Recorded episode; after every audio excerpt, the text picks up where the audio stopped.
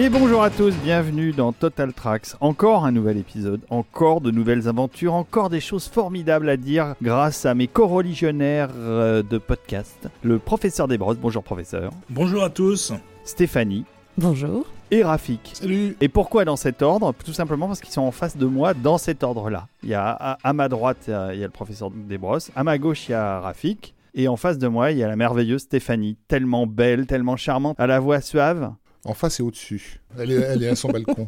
C'est ça. Elle regarde avec nonchalance. Tout va bien. Le, le soleil se coucher sur la mer qui. qui Commencez pas, commencez pas, parce qu'après le professeur Desbrosses va encore râler que ça part dans n'importe quel Je sens ne- ce podcast. Je ne râle pas. Non, pas- Je fais simplement remarquer que parfois c'est compliqué à monter. c'est quoi ça Bah, on m'étonne pas. digresse un peu, oui, c'est Ouais, possible. ouais, ouais. Mais alors aujourd'hui, nous n'allons pas digresser, nous allons nous concentrer sur euh, notre sujet qui est de continuer à parler de la filmographie et la composi- les compositions de, de Basile Polidouris. Mais avant cela, avant cela, il y a une tradition. Il y a nos génuflexions et nos prières qui vont vers nos contributeurs. Allum- Allumons quelques bougies pour nos patrons, C'est ça. euh, on peut le dire. hein. Oui, oui, on peut. Et on les remercie. Alors nous avons fait il y a quelques jours, nous avons enregistré un live avec euh, nos contributeurs exclusivement qui étaient là pour euh, discuter avec nous, euh, nous, nous poser des questions auxquelles nous avons tenté de répondre. Et je pense qu'on s'en est bien sorti. Nous un- régaler de leur présence. et C'était très agréable de les voir aussi vifs euh, dans, les, dans les commentaires euh, du, du podcast. Mm, mm, mm.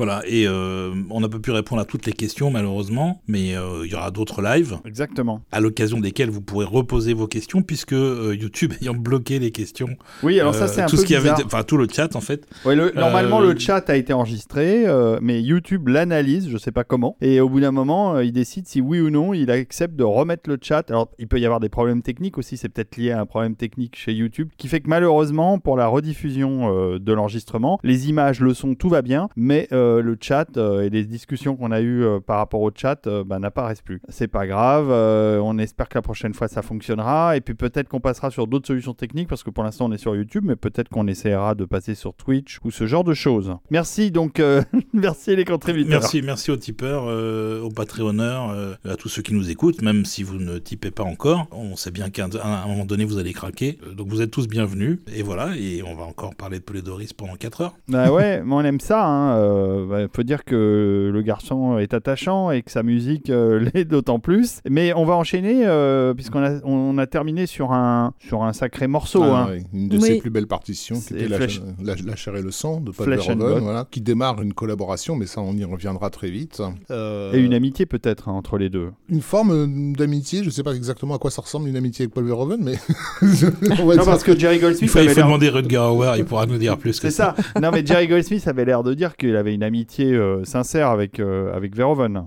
Oui, parce que c'est quelqu'un de stimulant, je pense. Mais Paul Doris, euh, qui a quand même plus euh, l'esprit un peu marin, un peu Un peu euh, romantique. re- un peu replié dans son monde. euh, Il n'a pas la vision très sombre du monde que, qui est celle de Verhoeven. Ça, c'est Voilà. clair. Clairement, clairement pas. Et pourtant, contre- par contre, pourtant, il la sert, il la sert admirablement oui, dans sa musique. Oui, parce qu'il a beaucoup d'humour, Polydoris. Ça se joue beaucoup pour, euh, pour le, le second et troisième degré chez Verhoeven. Tous les gens qui ont travaillé avec Basile disaient que c'était quelqu'un qui consacrait chaque jour, pendant ses périodes de travail, euh, des moments pour rire carrément, Mm. euh, pour, pour euh, avoir une journée plus heureuse. Quoi. Bref, on va enchaîner sur un film que je ne connais pas pour l'avoir pas vu, euh, mais dont je connais la musique parce que j'avais acheté le vinyle et ça m'a fait un peu saigner des oreilles. C'est euh, Chérie 2000. Ouais, Chérie 2000, qui est un film tourné en 85, qui n'est finalement sorti en salle qu'en 87, après avoir été mis au, mis au placard pendant. euh, Et aux États-Unis en pendant deux ans. 88 seulement. Oui, c'est ça. Il est arrivé en Europe avant d'arriver aux États-Unis. Euh, nous, on l'a découvert un peu avant. C'est un projet un peu particulier parce que c'est un, c'est un film post-apo à une époque où il y en avait déjà beaucoup euh, dans la foulée oui. de Mad Max euh, et, et de tout ce que les Italiens en avaient, euh, en, en avaient fait, mais euh, qui raccorde euh, avec tout un esprit. euh, alors moi, je le rattache encore euh,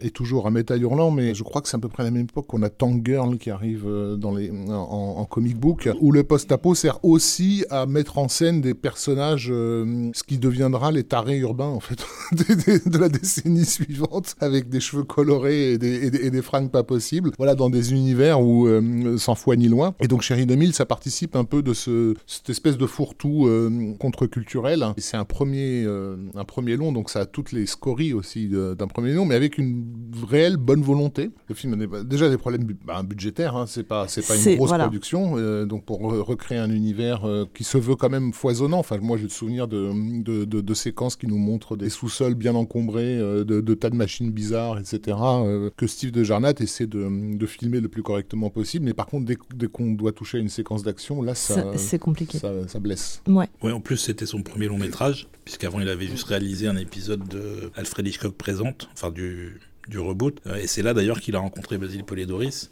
qui avait fait le score de cet épisode. En fait, de Jarnat, voilà, pour le présenter brièvement, en réalité, son chef-d'œuvre, si on peut l'appeler comme ça, il arrivera, il arrivera juste après. C'est un film qui s'appelle Appel d'urgence, qu'il va faire avec euh, Tangerine Dream pour le coup, mais, mais voilà, c'est pour ça qu'on en- on, s'attardera pas sur celui-ci. Mais si vous devez voir un Steve de Jarnat, c'est pas forcément Chérie 2000 qu'il faut voir. Donc le titre euh, original d'Appel d'urgence, c'est Miracle Mile. Voilà, c'est un film qui était littéralement sorti euh, dans deux salles en France et totalement disparu des radars ensuite, mais qui avait suffisamment traumatisé quelques rares personnes pour euh, Mais qui est ressorti il Qui a, il y a pas bah- très longtemps et qui a fait un petit son, son buzz quoi. Si je peux me permettre, j'ai été un petit peu pour quelque chose. quelque chose, pour quelque chose, c'est bien. Euh, On a été deux, en, en tout cas, à relancer le, le- le truc sur la place parisienne jusqu'à ce qu'un distributeur s'intéresse au film et le sorte effectivement sur toute la France. Et ça nous a fait halluciner, euh, en l'occurrence, mon camarade et collègue Karim Debache, ça nous a fait halluciner tous les deux que ce film qui était sorti dans deux salles à l'époque finisse par sortir réellement euh, 20, ans, 20 ans après. Et, et Steve Dajarnat est venu en France euh, pour, pour suivre cette sortie. À cette euh, occasion-là, voilà, à cette occasion. Et d'ailleurs, je crois que c'est son dernier long métrage. En, Mais tout ça a cas, été- en tout cas pour le ça- cinéma. C'est un énorme, euh, un énorme échec pour le coup. En tout cas, voilà. Donc, euh, euh, Chérie 2000, ceux qui l'ont vu à l'époque, il faut le dire, ce sont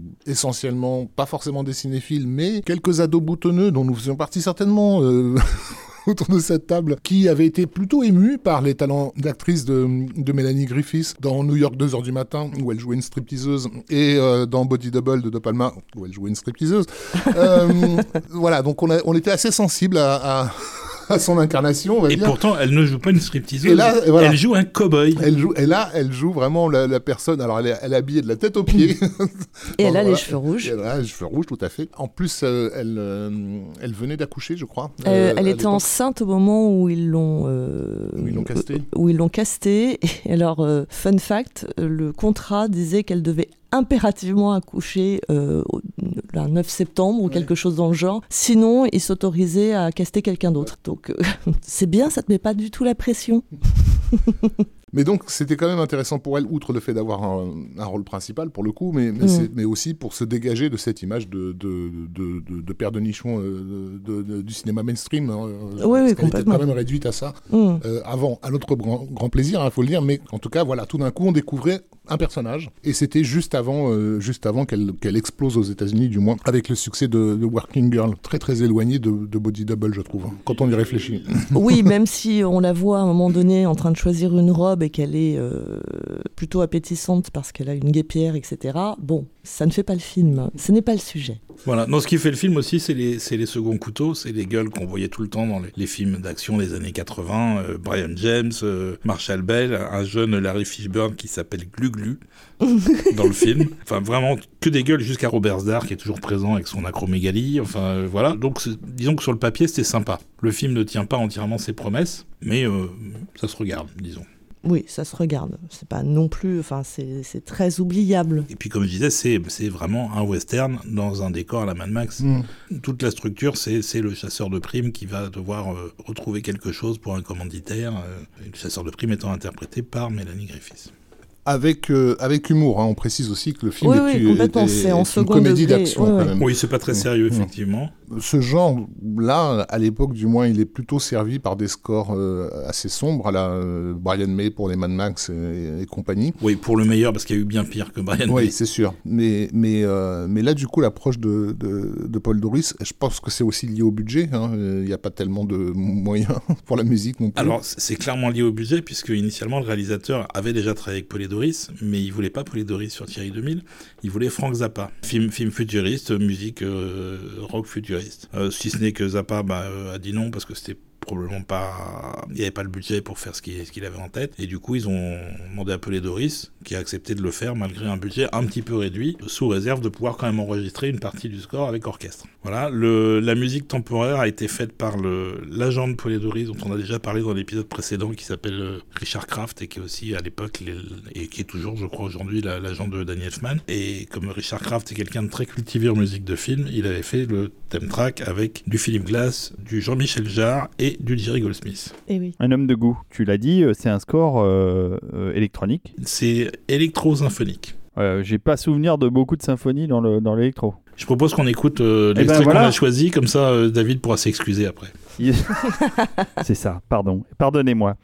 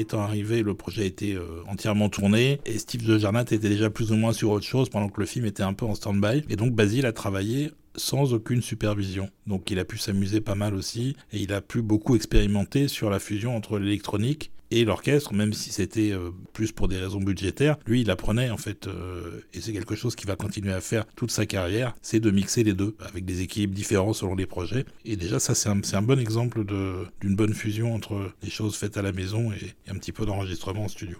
Donc je me souvenais plus en effet du score et ce qu'on vient d'entendre est très très chouette. Et euh, je me souviens plus du film non plus. Donc euh, vous étiez en train de me dire euh, que c'était pas terrible, un peu cheap quoi, mais ça mais ça valait peut-être le coup d'œil. Bah, moi je trouve que c'est un c'est effectivement cheap mais c'est une curiosité, c'est un truc à voir. D'abord parce que ça rend compte de toute une époque ça s'inscrit en fait dans une mode du film post-apo. C'est très à l'image de ce qu'on était capable de faire euh, à l'époque. Alors c'est imparfait, c'est un premier film, euh, ça a plein de problèmes, un budget réduit, donc forcément ça se voit effectivement dans les scènes d'action. Mais... Ouais, réduit, mais c'est pas non plus inexistant, c'est pas une production euh, Rital comme on ah oui, non. type Les Nouveaux Barbares. Non, non mais étant donné l'ambition initiale du projet, il aurait fallu beaucoup plus d'argent. Voilà, c'est ça, c'est que c'est trop ambitieux par rapport à ce qu'il pouvait s'offrir. Donc dans, dans certaines séquences d'intérieur, ça peut faire illusion, mais dès qu'on sort, euh, voilà, dans, encore une fois, surtout sur les scènes d'action, c'est là où on voit l'inexpérience euh, de, Steve de Jarnat. Et donc le film en a fait les frais, hein, parce que donc euh, Orion Picture, qui était la boîte qui, produisait ça, donc l'a sorti un peu à l'étranger, un peu au hasard des, marchés, et très tardivement aux États-Unis, sans vraiment beaucoup de, de promos. Et donc le film a rapporté finalement 14 000 dollars sur, voilà, sur un, aux États-Unis sur un budget de 10 millions, c'est quand même un peu, un peu embarrassant, on va dire. C'est clair. Euh, et, donc, du coup, euh, par rapport à, la, à l'édition de, de, la musique, évidemment, un film aussi anonyme n'avait pas de chance d'être, euh, de voir sa musique, sa musique éditée, mais du coup, il est, il est rentré dans une collection aujourd'hui fameuse qui était le Varese Club. Qui était le Varese Club, c'était un des, un des tout premiers numéros du Varese Club qui en a compté, je crois, dans son batch initial 12 titres. Il y avait également Flesh and Blood en CD. Et, Production Orion aussi. Je pense quand même, à mon avis, Tom Thompson avait un, un deal avec avec eux. Parce que Polydoris, il a fait pas mal de trucs qui ont été produits par Orion. Le, le- le suivant, enfin pas le suivant, mais d'autres films dont on va parler de, de la fin de cette décennie euh, 80. euh, Bah, ceci dit, c'était c'était un peu la décennie Orion aussi, quoi. Oui, et puis euh, euh, peut-être aussi expliquer ce que c'est que le Vares Club. Mais oui, Ça voulait dire 1500 copies. Bah, c'était tout simplement un club auquel il fallait être inscrit. Était réservé aux membres de ce club des éditions spéciales, d'où le, le faible tirage, Faible tirage et le score devient. euh, mais devient très vite une pièce de et ça collection. devient une pièce de collection. Bah, tous- tous les Vares Club. Alors tous les Vares Club et, euh, On et peut, donc on peut avant. en citer quelques-uns. Donc, Ouais. On a cité La Chair et le Sang, donc il y avait Chérie 2000. Il y avait la partition de Morricone pour euh, Red Sonia. Il y avait euh, Jagged Edge de John Barry. Voilà. Il y avait un, Thoma- un Thomas Newman aussi. C'est le seul qui est resté disponible pendant très longtemps. Et celui de, de Cherry 2000, hein, il se trouve que euh, c'est celui qui, a, qui s'est vendu euh, le plus cher sur les marchés Tout à euh, fait. parallèles. Ouais, 2500 dollars. C'est ça, 2500 dollars. Ouais. Donc euh, on, on savait, en France, on savait qu'on n'aurait jamais aucune chance de, de mettre la main sur un.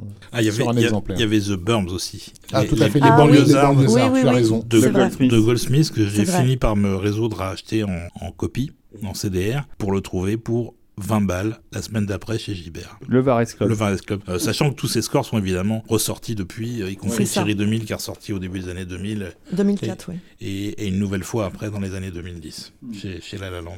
c'est ça. Donc euh, cette fusion euh, électronique et, et or- orchestre symphonique, euh, voilà, Basile va la réutiliser régulièrement euh, par, par la suite. Euh, dans mon souvenir, très vite avec euh, No Man's Land, hein, qui, est, qui est de la même époque que, chez Il n'y a, pas y a pas de fusion dans le Mazland, c'est que du synthé.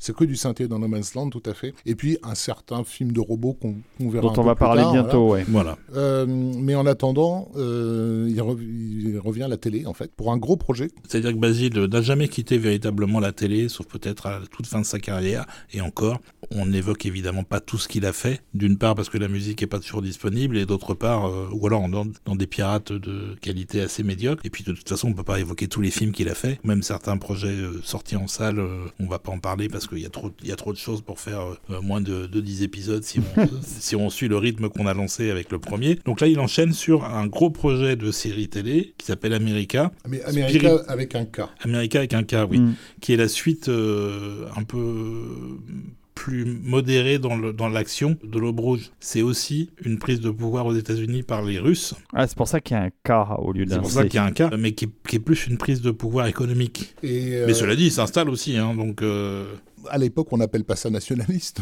mais voilà, que, que, que tu ne peux pas trop trop refaire, je pense, dans la- dans, dans l'ambiance euh, actuelle aux États-Unis. Mais voilà, bon, plus que patriote, on va dire, puisqu'en en gros, euh, euh, c'est une production faite chez, chez ABC et, et- et ils avaient eu un énorme succès euh, public avec euh, ce téléfilm de Nicolas Meyer qui s'appelait Le jour d'après, The Day After, Ouais, qui était sorti en salle qui chez nous. hein. énorme qu'il était sorti effectivement chez, chez nous et qui avait été jugé par certains Américains comme un petit peu trop pacifiste en fait et du coup la, la, la- Ah oui, non mais juste dans, dans la façon avec laquelle euh, les Américains dans la fiction réagissaient en fait à cette attaque euh, injustifiée sur, sur eux et du coup le, le projet américain est un peu né en, en- en contrepartie de, de, de ce sentiment le, le rôle principal est tenu par euh, Chris Christopherson qui est à l'époque à la fin de sa gloire on va dire mais qui est quand même une star. ouais non non qui n'a- jamais été en Europe, mais Non. qui l'a effectivement Oui, été oui, aux. États-Unis. Bien sûr. Et puis, un- puis une forme de, de, de symbole aussi euh, de, d'une- de l'Amérique euh, profonde, hein, il faut, faut, Oui. faut le dire aussi. Com- euh, mais complètement, il est, il est vraiment euh, recruté pour ce rôle-là et ça, il le porte très bien. C'est le convoi de Pékin tout, toutes ces, tous ces films de bouseux ma- magnifiques, on va dire. euh, je- voilà, L'expression bouseux magnifique, entre guillemets. On y retrouve euh, en fait pas mal de gueules qui vont faire les années 80, comme Sam Neill, euh, Armin Muller-Stahl et, et compagnie. Euh, et donc, un score de Basile qui est assez long, en fait, parce que je crois qu'il Qui est- a qui est- composé qui est- 8 heures de score. euh, qui est ça. très long. Alors, euh, il y a pas mal de, de spécificités dans le score qu'il a fait pour America. Alors, c'était euh, une, donc une mini-série en 7 épisodes qui était réalisée par Donald Rye, avec qui Basil avait travaillé sur d'autres projets télé qui s'appelaient Fire on the Mountain en 81 et The House of God en 84. Ils se connaissaient déjà. Et donc, le gars voulait directement que ce soit Basil parce qu'il savait qu'il il allait apporter un habillage euh, suffisamment resplendissant pour corriger les éventuels manques de budget, même si c'est une série à gros budget. Hein. Tellement de budget que c'est le score à date le plus cher de l'histoire de la télévision, puisqu'il a coûté 1,2 million de dollars. À l'époque, c'était énorme. C'était Bah, énorme, énorme, ouais, avec un orchestre de 80 musiciens sur la totalité du score des 7 épisodes, en enregistrant euh, plus de 8 heures de musique et 30 jours consécutifs d'enregistrement. C'est beaucoup plus que pour un film déjà. Polydoris, euh, je sais pas comment il a pris ça, mais il a dû être super content parce que c'est un projet magnifique, quoi. Euh, Il était, il était plus ou moins toujours content de travailler sur des, trucs un petit peu comme ça, qui lui permettaient de se replonger dans ses racines folk. Et clairement, euh, c'est une approche qui, qui lui correspond tout à fait. Donc, oui, oui, il s'est fait plaisir sur le, sur le score. Il y a une édition qui existe, mais pas du tout de la musique totale. hein. À peu près une heure. C'est peut-être insuffisant, mais c'est très bien par contre. Pendant, pendant longtemps, on a dû se contenter de, de pirates, en fait. hein, Oui, par déjà. rapport à ce score. Déjà, bah, beaucoup de Polydoris euh, ne sortaient pas à l'époque de la sortie des films euh, en salle ou à la télé. Et il fallait attendre des années avant que ça sorte après en CD ou en, On ou pirate. euh, on s'écoute ça Bah, carrément. Ah bah maintenant, là, oui, là, je, je veux 80 musiciens, Donc, euh, 1,2 million virgule deux de dollars. Moi, j'écoute ça tout de suite. David, quoi. est-ce que tu peux hisser le drapeau? On va, on Je va mettre la main sur notre cœur. Je hisse le drapeau.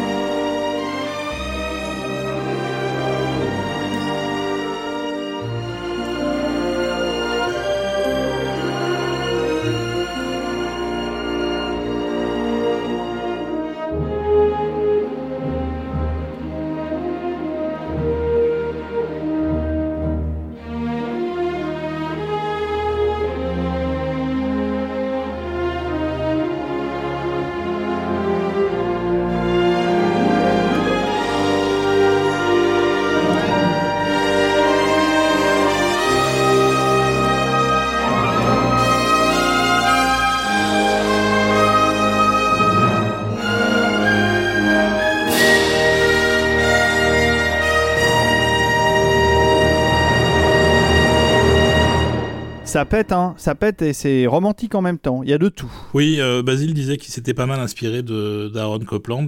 Bah oui. Sans blague. En, faisant, s'entend pas du tout. en faisant, selon ses dires, du dark Copland. Mais en fait, euh, il, il se, il se positionne sans le savoir dans, dans un terrain qui va pratiquement être le seul à occuper, qui est pour moi hein, l'idée de, de créer des hymnes en fait. Il fera tout aussi bien, si ce n'est mieux, euh, avec les Russes dans Octobre Rouge. Enfin, juste avant, il y avait eu Red Down où il jouait des, à la fois de, de, de cette musique évocatrice de Copland et, des- et des influences russes. Oui, il a, il a, Euh, il a un talent particulier pour faire de la musique euh, légèrement patriotique. Ou- ou- Alors- que c'est- alors que officiel, c'est en un mec cas. de gauche. Ouais. Non, non, mais offi- Euh, voilà, et, de la, et qui vient de la contre-culture, qui va se retrouver plus tard à faire un truc magnifique pour les Jeux Olympiques. euh, alors qu'un un John Williams, euh, on peut s'attendre à ce qu'il à ce qu'il ait ce rôle de compositeur de la cour euh, quand il fait euh, l'élévation de la Statue de la Liberté ou ce genre de truc, quoi. Mais Basile Paul Doris, vu effectivement euh, les gens avec, les- avec lesquels il a fricoté, Mais en le fait, surfeur euh, euh, copain de c'est le terme qu'utilisait euh, Rafik pour parler de la musique de Basile euh, quand on est en train d'écouter cet extrait, c'est que il a l'art de créer l'emphase dans sa musique. Alors on le sait euh, évidemment depuis Conan, hein, mais ça va se retrouver tout au long de sa carrière. Donc il crée des thèmes, mais il y met tellement de cœur et tellement d'intention que c'est ce qui fait qu'il y a un, un lien euh, très intuitif, très viscéral, très émotionnel, et tout de suite sa musique rentre dans notre tête et euh, ben, on s'en souvient quoi. Ça devient l'identité du film ou de la série, euh, quel que soit le projet, quel que soit l'objet. Oui. Chez Basile Poulet-Doris, il y a un truc qui est super important et qui va rester là tout le long de sa carrière, c'est le thème. Il écrit des thèmes littéralement comme Wagner écrivait des thèmes, c'est-à-dire pour toutes les situations, tous les personnages, ça sort tout seul, l'inspiration vient toute seule, c'est son approche, c'est la, c'est la, pierre d'achoppement de son approche de Mm. la composition pour le cinéma, c'est l'écriture thématique. Il serait plus trop à sa place aujourd'hui, hein, le C'est clair, pauvre. c'est clair, mais ça, ça se sentait déjà à la fin de sa carrière d'ailleurs. Ouais. Mais il le On en, on en hein. reparlera, mais euh, il commençait au tout début des années 2000 à ne plus être adapté euh, au milieu hollywoodien tel qu'il était en train d'évoluer. Et Et donc, il a, comprendre. voilà, il a cette capacité à, à- à plonger euh, dans l'emphase absolue, euh, avec plein de débordements, et en même temps à ne jamais euh, être ridicule, C'est ça, ce c'est même jamais assez trop. Compliqué. Voilà. Ouais. Ouais. Alors que là, ce qu'on vient d'entendre, quand même, ça se pose hein, en, Ouais, termes de. mais c'est la différence entre l'emphase et la caricature. C'est-à-dire que lui, il maîtrise parfaitement l'emphase. Il est vraiment capable d'écrire un thème comme ça, flamboyant, mais ce n'est jamais trop, c'est jamais caricatural, c'est jamais ridicule en fait. Et c'est du coup cette capacité-là, je trouve, qui lui permet de ne jamais être ridicule, Mhm. tout en jouant du ridicule avec le score suivant. Ah bah oui. Qui est Robocop. Et qui est un film, effectivement, euh, qui est un film avec un petit peu de second degré. Voilà. Pour ceux qui n'ont pas vécu euh, cette époque-là, euh, c'est un projet qui, avant d'arriver euh, sur les écrans, tout le monde était en mode what the fuck? C'est sûr. Euh, Lorsqu'on a vu les toutes premières photos Mhm. dans la presse du robot euh, Ed 209 euh, qui joue un rôle important dans, dans le film, les fans de SF, euh, les gens qui aimaient ce genre-là, étaient déjà en train de se demander mais qu'est-ce que c'est que ce truc? Ouais, c'est un ovni. Voilà. ouais. Euh, le, le premier teaser qui, se- qui- qui- qui a été balancé dans les salles françaises, moi j'ai le souvenir d'une hilarité générale de toute la salle face au ridicule de ce qu'ils étaient en train de voir. Et en fait, le projet Robocop joue de, de- de ça, il joue de ce ridicule puisque c'est un film presque l'incarnation de l'ironie euh, à l'entrée des années, à la fin des années 80 et entrée des années 90. Quoi. Complètement, avec ce regard. Euh... Verhoeven, on savait déjà par euh, tout ce qu'on avait dit au moment de, de, de Flesh and Blood, c'est-à-dire on savait déjà, étant donné la carrière qu'il avait eue dans son propre pays, que c'était quelqu'un qui maniait l'ironie, la critique acerbe et la distanciation. Flesh and Blood, c'était euh, sa vision du Moyen Âge euh, très viscérale et très crue avec euh, tout ce qu'on a pu dire sur ce film. Là, il entre, il met les deux pieds dans le plat de la SF et il donne à voir quelque chose qui est aujourd'hui encore extrêmement efficace. C'est-à-dire que le regard critique porté sur la société de l'époque, sur la production cinématographique de l'époque, est toujours aussi fort et aussi juste. Et c'est ça qui est dingue avec ce film d'ailleurs. C'est qu'il arrive à nous, nous mettre dans un univers où n'importe qui d'autre l'aurait fait, on aurait trouvé ça ridicule, on serait resté là-dessus. Lui, il le fait et on se dit, mais c'est pas possible, mais, mais qu'est-ce qu'il est en train de montrer ah ouais, d'accord, ok. Et encore une fois, on n'imagine pas à quel point c'était difficile de vendre un truc pareil à, cette époque-là. C'est une production euh, Orion, donc on, on l'a dit, on l'a dit tout à l'heure. Hein, c'est Mm. pas du tout un film de, de major de, de- de- de studio. Ça aurait été totalement inenvisageable euh, un, un truc pareil. Le script de Ed Neumayer avait beaucoup euh, beaucoup circulé parce qu'effectivement c'était un film d'action efficace, ça se voyait. Mais en même temps, tous les réalisateurs se- s'en tenaient à, à distance. Et Verhoeven le, le dit, hein, qu'il a commencé par le foutre à la poubelle. euh, Ouais, ce, ce truc-là. Exactement. C'est sa femme à l'époque qui, qui le- lui a conseillé de revenir là-dessus en lui disant t'as peut-être raté quelque chose. Parce que lui évidemment il, a- il y a vu au départ ce que n'importe quel spectateur de l'époque y voyait c'est-à-dire une connerie vaguement japonisante puisque le design de, de Rob Bottin c'est très clairement un truc de, de tokusatsu et, et- et cette culture Ah oui, japonaise oui. À, à l'époque elle est euh, elle est persona non grata en Occident. Enfin faut, faut juste pas du tout s'approcher de ces, de ces choses-là. Et donc c'est c'est vraiment la, fan, la, la femme de, de, de, de Verhoeven qui lui a dit t'as as, peut-être manqué un, un truc de l'ordre de la critique sociale. Et effectivement quand Verhoeven s'y repenche il se dit ah oui c'est là et comme en, en tant qu'étranger à- à- à- aux États-Unis ben il se prend aussi cette culture américaine dans la gueule enfin il allume la télé il hallucine sur ce qu'il voit et tout ça va nourrir le projet donc tout ce délire de déjà de commencer le film par un journal télévisé suivi de pubs euh, etc enfin tout ce Qui tout sont ce- euh, particulièrement absurdes quand même. euh, oui bien sûr mais À, à l'époque, qu'ils sont un peu moins avec le, le recul qu'on a aujourd'hui.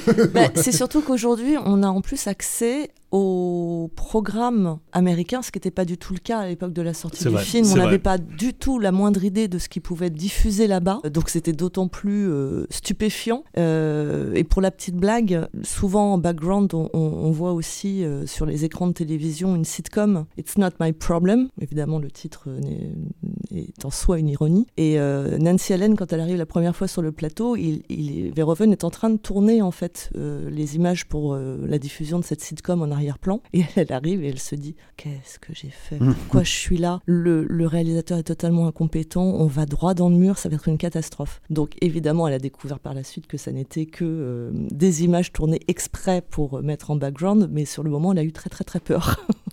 Rendons aussi hommage euh, au, au film pour à l'époque avoir présenté un truc qui relevait de la SF, qu'il est plus forcément trop, qui est que le, le commissariat est, est quasiment composé à pour moitié de, de- de De femmes. femmes. Voilà. Tout à fait. Et dont la fameuse, dont, dont Nancy Allen, qui, qui, qui se défend tout à fait quand un, quand, comment dire, quand, quand, un bandit l'a fait chier, quoi.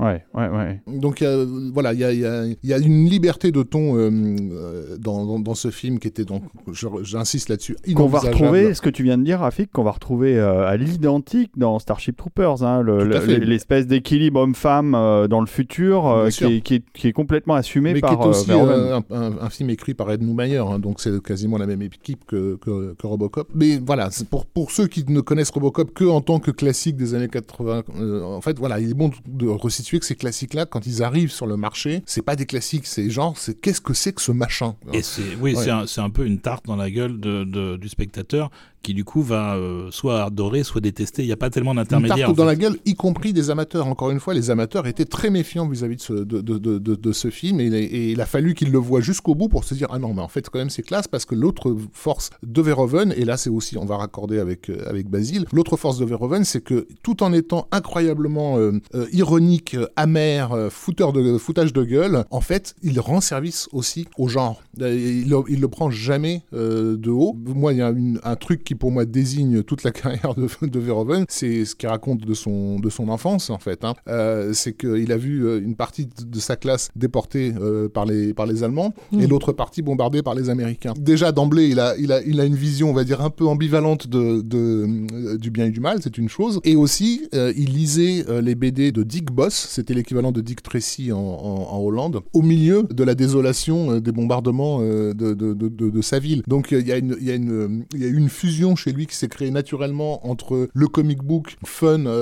rigolo, enfantin, et la vision la plus, crue de la mort, qui fait qu'il peut se balader de, entre les deux. Je pense que c'est la particularité de Verhoeven, c'est qu'il est capable de traiter avec beaucoup de sérieux, beaucoup de rigueur, beaucoup d'engagement le genre, et à côté de ça, d'utiliser un, un discours euh, particulièrement incisif. Ça n'enlève rien au genre, c'est l'inverse. C'est-à-dire que le genre n'est jamais décoratif chez lui. Pour le coup, là, la SF, il l'investit pleinement. Et c'est peut-être ça auquel on ne s'attend pas, parce que dans, les, dans les, la bande-annonce ou les premières images qu'on voit, on s'attend plus à euh, une mise à distance vis-à-vis du genre. C'est pas du tout le cas. C'est euh, c'est c'est traité très sérieusement, comme souvent l'est la vraie satire d'ailleurs. C'est ce que les gens ont du mal à comprendre avec le cinéma de Verhoeven, et c'est pour ça qu'il y a eu tant de rejets aussi par la suite sur Starship Troopers, c'est que les gens n'aiment pas le mélange des genres. C'est-à-dire que Verhoeven, c'est le roi du mélange des genres, c'est-à-dire qu'il est capable d'intégrer avec euh, beaucoup d'habileté la comédie, la satire et euh, la science-fiction. Et ça fonctionne au premier degré comme au, au 40e. Exactement. Exactement. Et ça, le public a vachement de mal à le digérer. Alors, c'était très bien passé euh, sur Robocop parce qu'on était dans une période, justement, euh, fin des années 80, fin des années Reagan, et, et plein de choses qui faisaient que le public a réussi à prendre du recul sur ce, sur ce genre de, de, de- de sujet. Ce qui n'a pas duré bien longtemps parce qu'on voit que dès euh, quelques années plus tard, un Los Angeles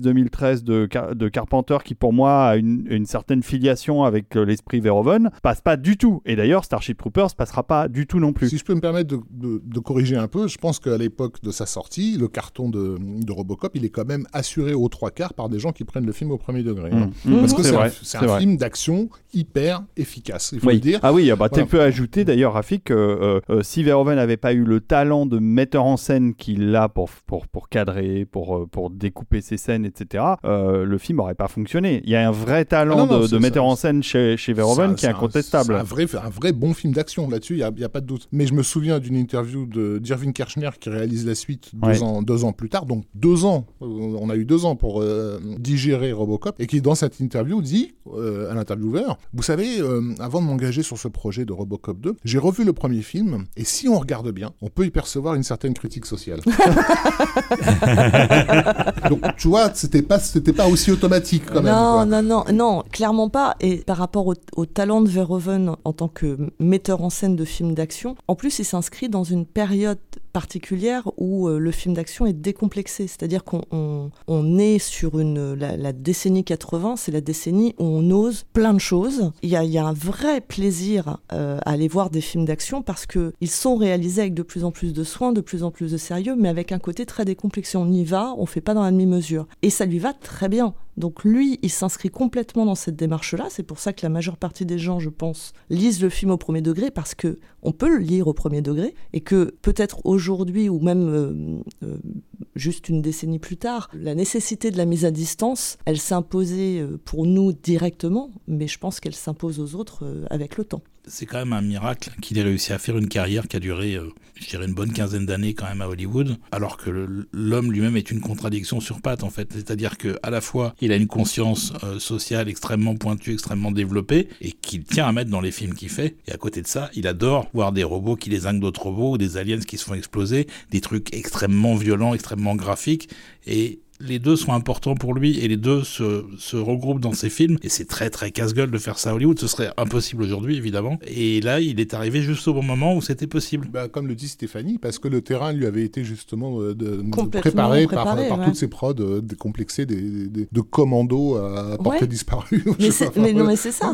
C'est c'est quand même la, la grande époque, quoi. Voilà, donc euh, on va écouter un petit morceau qui s'appelle Murphy Goes Home. Qui est une scène qui se veut émouvante, pour le coup, pas du tout ni dans l'ironie ni dans l'action pétaradante, euh, qui est la, la séquence où le robot, Robocop, donc, retourne euh, sur les lieux où a vécu le, le- le flic Murphy et où les souvenirs, en fait, de sa famille euh, lui reviennent. Et c'est une très belle scène. Voilà, donc on va écouter ça et après on parle de la musique. C'est parti.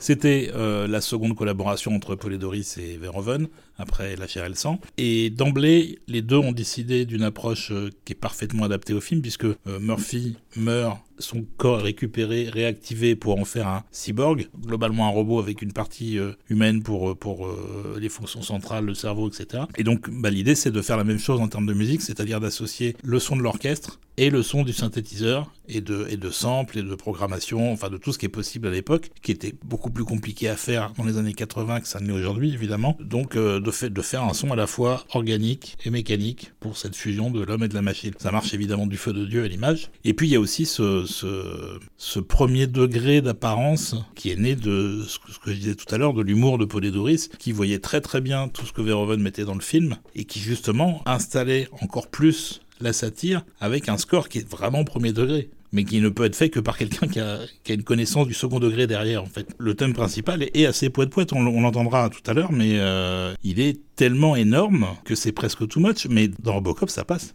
Ça passe très bien, bah, bah c'est totalement juste surtout. On avait évoqué ça euh, lors du, premier épisode, c'est-à-dire cette capacité de Polydouris de s'associer à une personnalité comme Verhoeven parce qu'il euh, comprend véritablement les motivations de Verhoeven. C'est-à-dire qu'il bosse pas pour un provocateur quand il bosse pour Verhoeven, il bosse pour quelqu'un qui a une intelligence très fine au contraire. Et je trouve que les scores qu'il a produits avec Verhoeven sont vraiment ciselés, sont d'une précision et d'une intelligence. Il participe véritablement à l'écriture même du propos ironiques et satiriques par la musique. Donc là-dessus, je trouve que leur collaboration, elle est euh, hyper efficace évidemment, mais elle est assez unique euh, dans l'univers euh, hollywoodien, d'arriver à souligner un vrai propos ironique sans que jamais la musique ne le soit véritablement. Donc c'est uniquement sur une affaire de contraste que tout se met en place et ça n'a de sens que si l'on voit le film. La musique évidemment est géniale en, dehors du film, mais c'est parce qu'on a eu l'expérience euh, au cinéma qu'on a vraiment cette capacité de l'entendre aussi pour ce qu'elle était, c'est-à-dire un discours ironique supplémentaire pas seulement un discours ironique, parce qu'effectivement,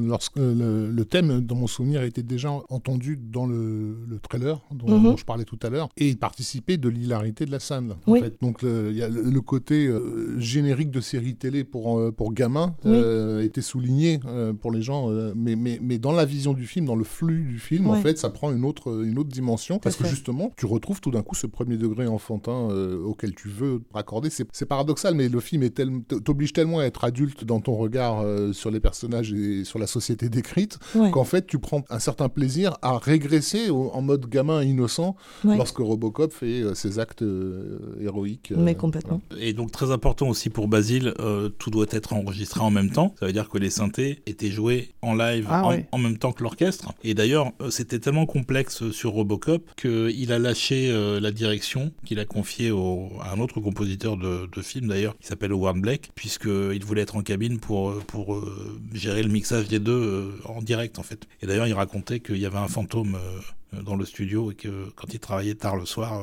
il sentait que la température baissait tout d'un coup parce qu'il y avait un fantôme. C'est un, truc qu'il m'a raconté. Après avoir été visité par le, fantôme de Conan, il a été visité par le fantôme de Murphy. C'était quelqu'un qui était, qui était très porté sur ces choses-là, Basile. Donc, hmm. Très superstitieux. Pas superstitieux, non, mystique. oui, voilà, une spiritualité euh, marquée. Bah, à la limite, c'est peut-être euh, quelque chose dont tu as vraiment besoin pour survivre dans une, terre comme, euh, comme Hollywood. Pour ceux qui, qui ont vu le film plusieurs fois, il faut savoir que tous les portraits de, de yuppies qu'on a dans, dans, la société centrale du, du, du, film sont en fait calqués sur des personnage qui évolue à l'époque dans les majors euh, hollywoodiennes. Formidablement bien interprété, euh, le responsable du projet Robocop, euh, interprété par Miguel Ferrer, malheureusement mort jeune, voilà, mais le fils de Mel Ferrer. Qui est typique d'un agent génial. et, qui, a calqué son jeu sur les agents cocaïnés qui, qui, circulent à l'époque en ville. Oui, c'est clair, Avec la, la, grande scène justement de la réunion avec, avec tous les cadres pour la présentation du robot. ED, ED 209. Et, et qui, qui part complètement sucette, évidemment, dans un déchaînement de violence, mais tout à fait jouissif. Mmh, mmh. précisément parce que les mecs qui sont autour de la table à ce moment-là sont tellement insupportables et c'est, c'est- ce sont des incarnations de l'époque. Bien sûr. Et là, on est juste là en train de se dire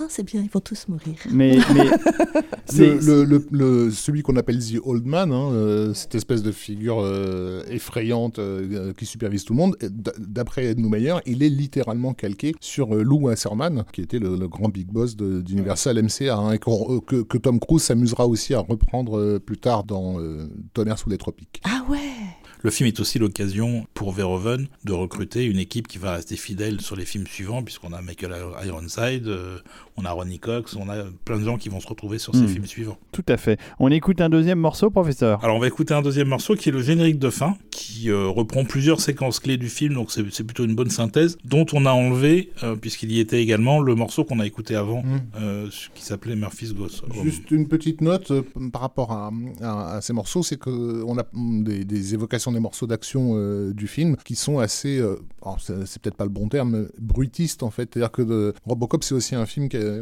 qui va bénéficier des nouveaux mixages de films d'action euh, de l'époque. hein. Donc euh, je pense que tous, nos- tous autour de cette table on l'a découvert en THX. Ouais.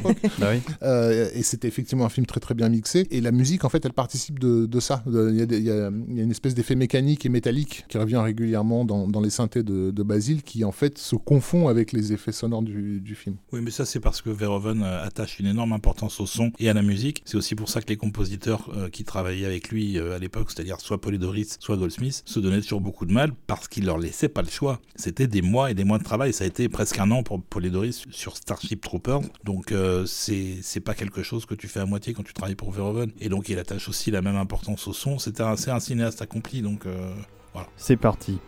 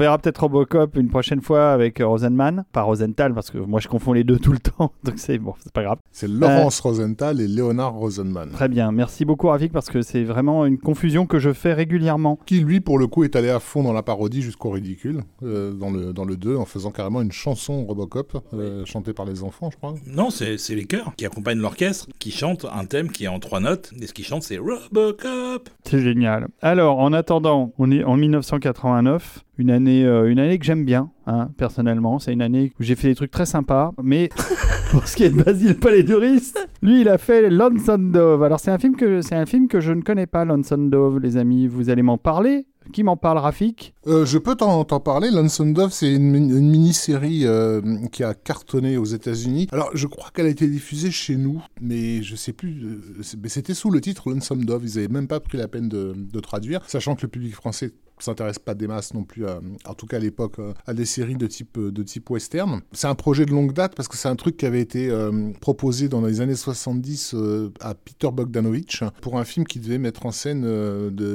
trois légendes du, du western qui étaient John Wayne, Henry Fonda et James Stewart. Et en fait, ça s'est pas fait parce que John Ford, qui avait été interviewé par Bogdanovich dans des interviews aujourd'hui célèbres, avait carrément déconseillé à John Wayne de, se- de s'engager dans cette connerie de, Ah ouais, de quand John. même. ouais. Et donc le truc est resté un peu euh, dans, dans les frigos pendant longtemps avant que finalement la CBS euh, ne, ne ressorte le, le truc suite à de multiples succès justement euh, que nous on appelle patriotes mais que aux États-Unis sont vus plutôt comme des trucs qui rassemblent le public. L'Amérique a toujours été un pays divisé, donc au-delà de ces divisions de, de- de surface, il y a des, des valeurs communes, Communes, voilà, ouais. qui les rassemblent. Et ce projet-là, en tant que grande saga épique euh, sur, sur l'Ouest, avait la, la possibilité justement de, de rassembler un, un large, un large public. Donc, euh, donc ils, vont mettre les, ils vont mettre les moyens sur, euh, Ah sur oui. ce truc. Si je comprends bien, la série, elle a été, elle est tirée d'un livre qui a eu un prix d'ailleurs, qui a eu le prix Pulitzer en 85. Un livre qui en fait reprenait l'essentiel du scénario du refusé scénario. euh, Ouais, dans, les- d'accord. dans- dans la décennie précédente. ouais.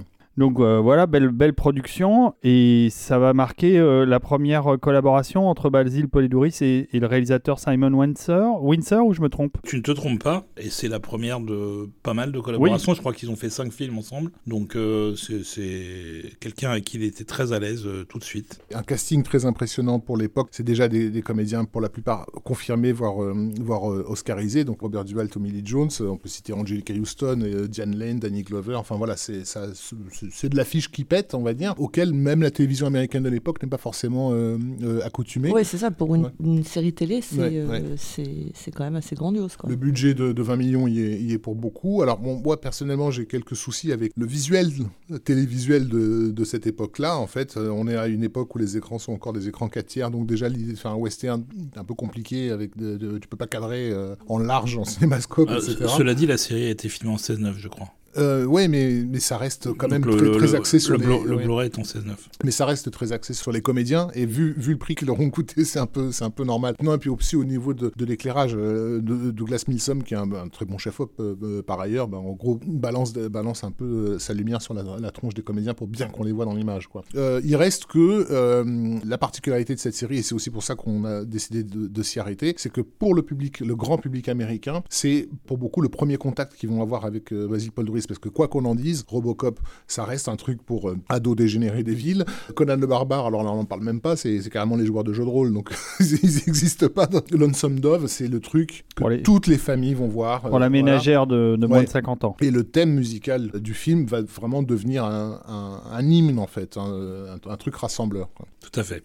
Euh, alors, euh, Basile, il a rencontré euh, Simon Windsor parce que ce dernier avait écouté le score du film dont on parlera après. À Hollywood, tu peux entendre les scores avant que les films soient sortis, c'est l'avantage, qui était L'Adieu au roi. Tout de suite, il s'est dit, c'est ce que je veux pour ma série, qui est une mini-série, hein, c'est que 4 épisodes, et donc ça deviendra une collaboration de longue durée jusqu'à la fin des années 90 entre Simon Windsor et Basile Polidoris. Et Polidoris est très à l'aise avec l'approche qui lui est demandée, puisque on est un peu plus dans le pseudo-réalisme que dans les scores de western à la Elmer Bernstein, c'est pas un truc très emphatique et très pétardant pour le coup, et c'est plus inspiré de des musiques folk traditionnelles américaines. Lui, il est très à l'aise là-dedans comme on le dit depuis le début de l'émission, et forcément, bah, il va être comme un, comme un poisson dans l'eau, avec un orchestre finalement assez réduit, puisque selon les prises, Et les morceaux, ce sera entre 7 et 40 musiciens, avec une prominence particulière euh, des instruments folk comme la guitare, le dulcimer, le fiddle, le banjo, l'accordéon, etc. Pour un total de 3h45 de score quand même. Ah, c'est pas mal. sur ouais. 4 épisodes de, je crois, 90 minutes. C'est 4 fois 96 minutes exactement. 384 minutes en tout. Et donc le score va être très remarqué alors qu'il est euh, finalement assez doux et mélancolique pratiquement tout le temps. Encore une fois, on n'a pas une édition complète du score, on n'a qu'un album d'une heure aussi. Mais c'est déjà bien. Et on va peut-être déjà écouter le thème. Thème qu'on connaît peu en France, mais qui, euh, je le redis, aux États-Unis, fait partie des, des- des thèmes les plus connus euh, de la télévision américaine. quoi. Eh ben, c'est parti.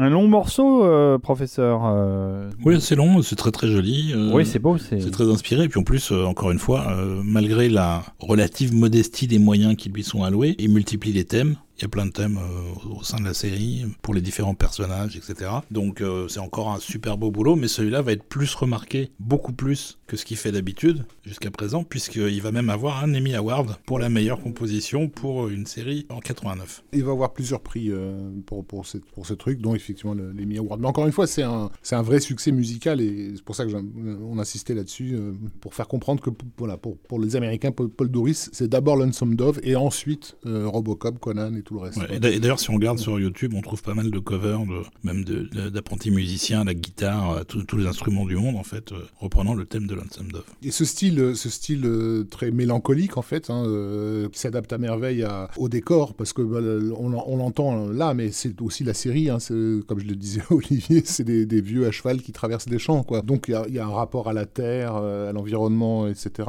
qui fait que ça va, ça va aussi beaucoup compter dans le fait qu'un certain Kevin Costner s'intéresse à Basil Paul Doris pour un projet qu'il est en train de préparer à l'époque sur une collaboration qui ne se fera pas, qui s'appelle Danse avec les loups, euh, et qui se fera finalement avec euh, John Barry. Mais au départ, il voulait Paul Doris parce que Lonesome Dove, quoi. Voilà, et on vous en reparlera d'ailleurs un petit peu plus tard de ça. Mais euh, là encore, hein, on, on retrouve cette capacité de Polydoris à pouvoir rendre compte, là c'est l'ADN même des, de- des États-Unis, c'est-à-dire euh, la raison pour laquelle je pense la musique a atteint au cœur, hein, encore une fois, c'est très fusionnel ce qui se passe avec la musique, euh, c'est pas rationnel du tout. C'est parce que il parle en musique de l'ADN même de cette nation-là, qui se construit sur un système de valeurs, qui met tout le monde d'accord, et euh, bah, oui, des vieux qui se baladent à cheval dans des champs, en fait, ça fait partie de l'ADN. Donc il y a un côté très contemplatif et la musique va dans ce sens-là, en fait. Dans ce côté, euh, on s'installe, on, est, euh, on est des, devant des grandes étendues et puis on, voilà, on profite. On... Avec un petit peu de mélancolie. Mais parce qu'en plus, il y en a toujours chez Paul et Doris. Bah, de Euh, mélancolie, peut-être même de nostalgie, c'est-à-dire de, de ce sur quoi a été fondée cette nation. Alors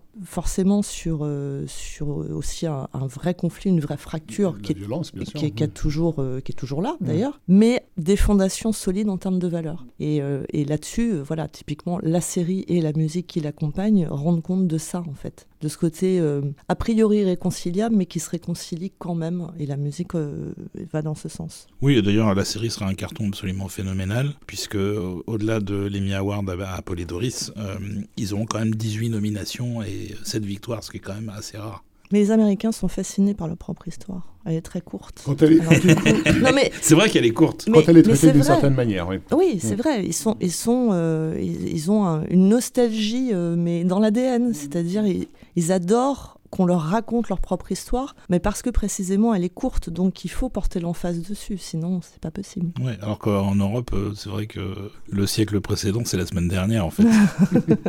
Non, c'est vrai, ça- c'est c'est intéressant de voir comment les gens réagissent. voilà, et donc il va aussi avoir un, un Film Music Award au BMI Awards la même année. Toujours Euh, pour Lonesome Dove. Toujours pour Lon- Lonesome Dove. C'est quelque chose d'inédit pour lui d'être exposé à ce point-là. Il n'est pas plus à l'aise que ça et c'est pas quelqu'un de, de public euh, qui va faire des discours dans des soirées avec un avec dîner. euh, c'est pas son truc, quoi. Mais il apprécie quand même qu'on aime sa musique. Ah bah oui, oui. Les honneurs, euh, les récompenses, ça fait toujours plaisir quelque part. Et euh, il le méritait parce qu'il n'en avait pas eu tant que ça depuis le début de sa carrière. Ça fait, Ah, ça rien fait plus de rien 10 du ans. tout, quasiment. Pourtant, il en a, il en a fait des beaux scores euh, de- depuis, ce, depuis ce- ses débuts. Si on ne parle que des grands prix, Emmy, Golden Globes, César, tout ça, César, Oscar, etc., rien du tout, jamais. C'est pas juste. C'est pas vraiment juste. Je crois pas qu'il ait eu de César, Basile Paul Doris. hein. Non, Il, bizarrement. il avait refusé Un monde sans pitié, je crois. Il trou- trouvait l'histoire trop sombre. Est-ce qu'on On écoute... un deuxième Bah morceau. oui, on va écouter un deuxième morceau qui, Ouais. qui raconte quoi, professeur? Des yeux à cheval, qui est- mais, qui, mais qui chevauche euh, au petit galop. c'est ça. Donc c'est un peu plus enlevé que le thème précédent. C'est toujours aussi joli, donc allons-y. C'est parti.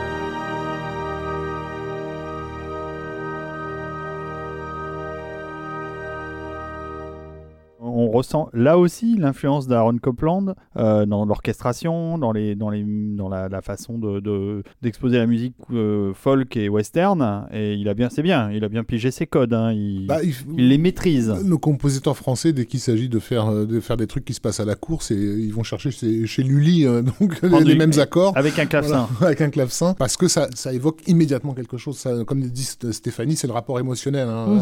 à, à- à l'histoire. Donc euh, Copland, ben oui, Copland, il a capturé un truc de l'identité américaine au bon moment, et, et du coup, cette musique western, elle, elle, elle l'évoque directement pour son, pour son public. quoi. Oui, et ça restera comme ça jusqu'à la fin des temps, Mm. pour le western, entre guillemets, traditionnel.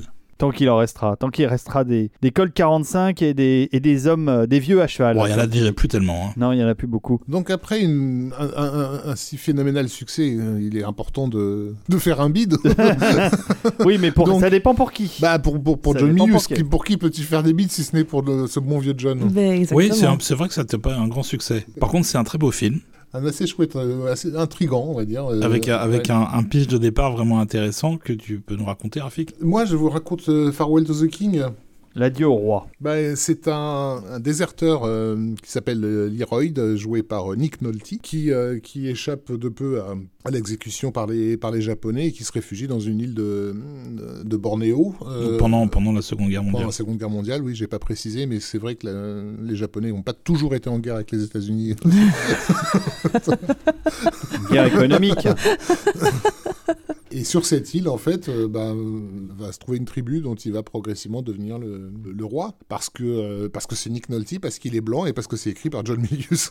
c'est tout. Non, puis ça rappelle euh, L'homme qui voulait être roi, euh, ça rappelle euh, en fait tout un courant de films exo- exotiques euh, de cette fin des années 80, euh, début des années 90. Il y a euh, le film avec Harrison Ford aussi, euh, euh, où il part euh, construire un frigo dans, le, dans la Mosquito jungle. Coast. Mos- voilà, Mosquito Coast. alors c'est pas le même, euh, c'est pas la même époque, c'est pas le même esprit, mais il y a, Il n'y a tout- pas tout à fait l'esprit colon dans Non. Mosquito Coast. Non, mais, mais ce que je veux dire, c'est que c'était un. On a l'impression avec Medicine Man aussi, qui a un- une envie de d'exotisme, de, de jungle. Oui, mais alors là, pour le coup, ça doit être milieu, c'est pas un, c'est pas un colon par la violence. Ah, jamais, non, non, non, C'est mais c'est- c'est devenu justement, avec toutes les horreurs qu'il a vues pendant la guerre, c'est devenu un pacifiste évidemment, qui qui, se qui refuse- protéger cette tribu. Hein, de- que- de- voilà. qui, donc, qui tient à protéger sa tribu, mais, mais qui lui, se euh, refuse à exercer la violence. C'est n'empêche c'est quand même lui le chef. Oui, mais Non, il, non, est, est bien dans le rôle de Nick Nolte.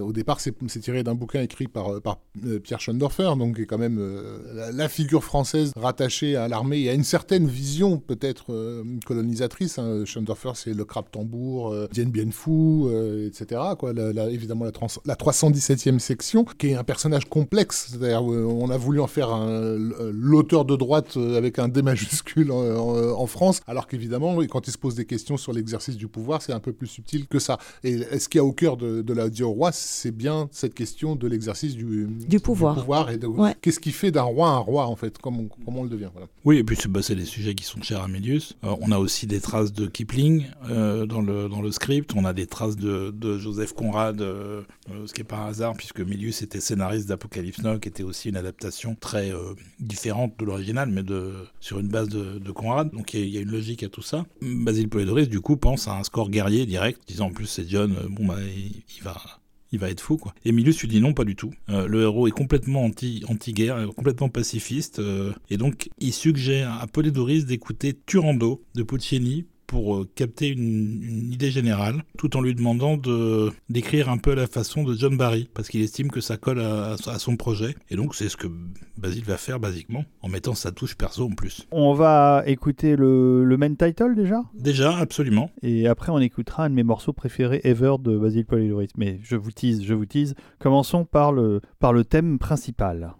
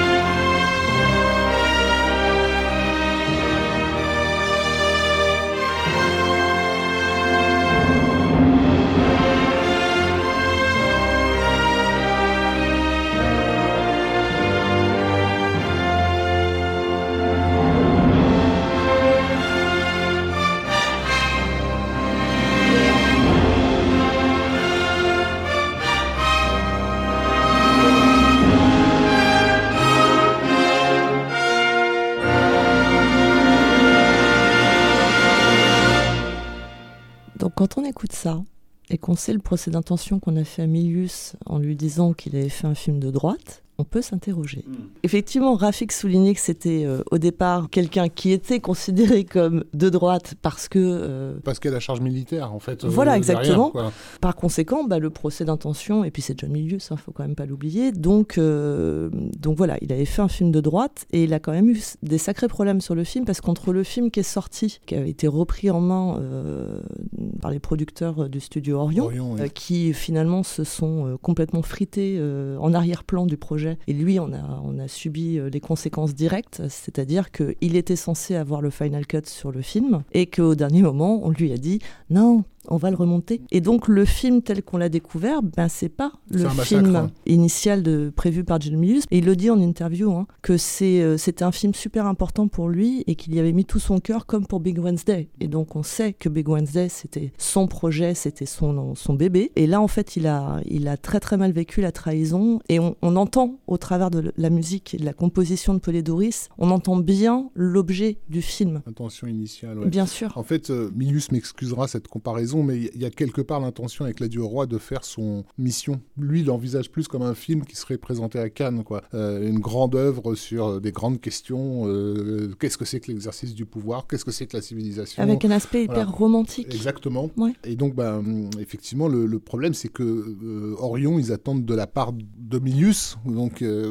réalisateur de Conan et de L'Aube Rouge, un film qui pétarade. La, la- la guerre qu'il va y avoir entre Milius va toucher justement à la question des, des coups de feu, parce que Milius, il est là, euh, enfin, il, il le dit, hein, qu'il a, il a tenté pendant le- le- la post-production de privilégier la musique de, de Paul Doris, qui selon lui portait vraiment le film. Donc, il était tombé amoureux des scènes euh, muettes euh, que, que Paul Doris avait mises en musique, là où les producteurs lui disaient on a payé pour des coups de feu, littéralement. Il y a des moments, c'est carrément frustrant parce que à l'époque où on, on écoutait les musiques avant de pouvoir découvrir les films, on avait eu 6, 4 ou 5 mois pour se bouffer l'album en, en- en En boucle.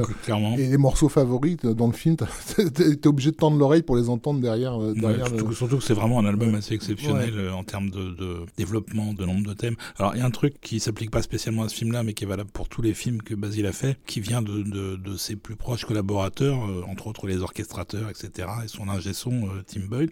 C'est que dans son écriture, il y a un tel soin apporté aux orchestrations que tout est intéressant à jouer. C'est-à-dire qu'il n'y a pas que les instruments mis en avant. Tous ceux qui jouent un contrepoint, euh, quelque chose qui est un peu à l'arrière-plan du morceau, euh, s'éclatent aussi parce que c'est super inventif et super bien écrit et bien pensé. Donc il y a, il y a toujours une grande richesse dans l'écriture de Polydoris. Et là, sur, sur la du roi, il s'est particulièrement amusé sur les percussions. Il y a un nombre de- d'instruments différents qui sont... euh, je vais pas vous les lister tous, mais il y en a, il y en, il y en a tellement. Bah, rien que dans le générique, il y a l'espèce de petit pipeau là. euh, Le la, flûte de, pipeau. la flûte de pan là. Oui, voilà. Ah, Oui. ça, la flûte de Oui, pan, et j'adore. puis et puis il y a des gongs, des cymbales, des métallophones, des xylophones, euh, euh, des tambours de plusieurs types et plusieurs tailles, euh, Le téléphone des producteurs. des- des- une vielle à pic, euh, une sorte de sitar, enfin des instruments euh, vraiment euh, locaux à la, à la musique balinaise et, euh, et, et javanaise quoi. Donc euh, donc il a fait ses recherches en plus. Il a intégré tout ça donc dans un score qui est essentiellement mélancolique, même s'il y a euh, il y a une ou deux petites euh, séquences dont une qu'on va vous faire écouter qui sont un petit peu plus euh, peu plus vives disons. Ah ben, euh, disons que le morceau euh, qu'on va écouter là, c'est le morceau qui m'a fait découvrir le disque. Parce que quand j'ai euh, j'ai acheté le disque, je commençais puis euh, je faisais un zapping rapide de, de track en track pour savoir ce qui, ce qui allait m'attendre. Et là, celui-là, le, le bras du tourne-disque est resté bloqué sur ce morceau-là. Parce que c'est- un morceau immédiatement accrocheur parce qu'en fait il correspond à une séquence de montage, euh, donc à une, une série de différentes scénettes quoi. Mhm. C'est des petites escarmouches, je Voilà. crois, euh, entre, Et donc du coup le, bah, ça s'appelle battle montage. entre les. Japonais et les, Ouais. les gens de la tribu. euh. Et, et c'est et c'est des morceaux qui te récompensent très vite en tant qu'auditeur. En fait. Oui, puis ça rappelle aussi euh, les meilleurs passages de ce qu'a fait euh, Paul Doris euh, avant, hein, du Conan, euh, de La chair et le sang et, et- et compagnie. hein. on, y retrouve, euh, on y retrouve tout ça. C'est un très beau morceau. Pareil, massacré dans, dans le montage du film, à, pe- à peine audible. Donc on, on s'écoute. euh, On va s'écouter bien, là, à fond.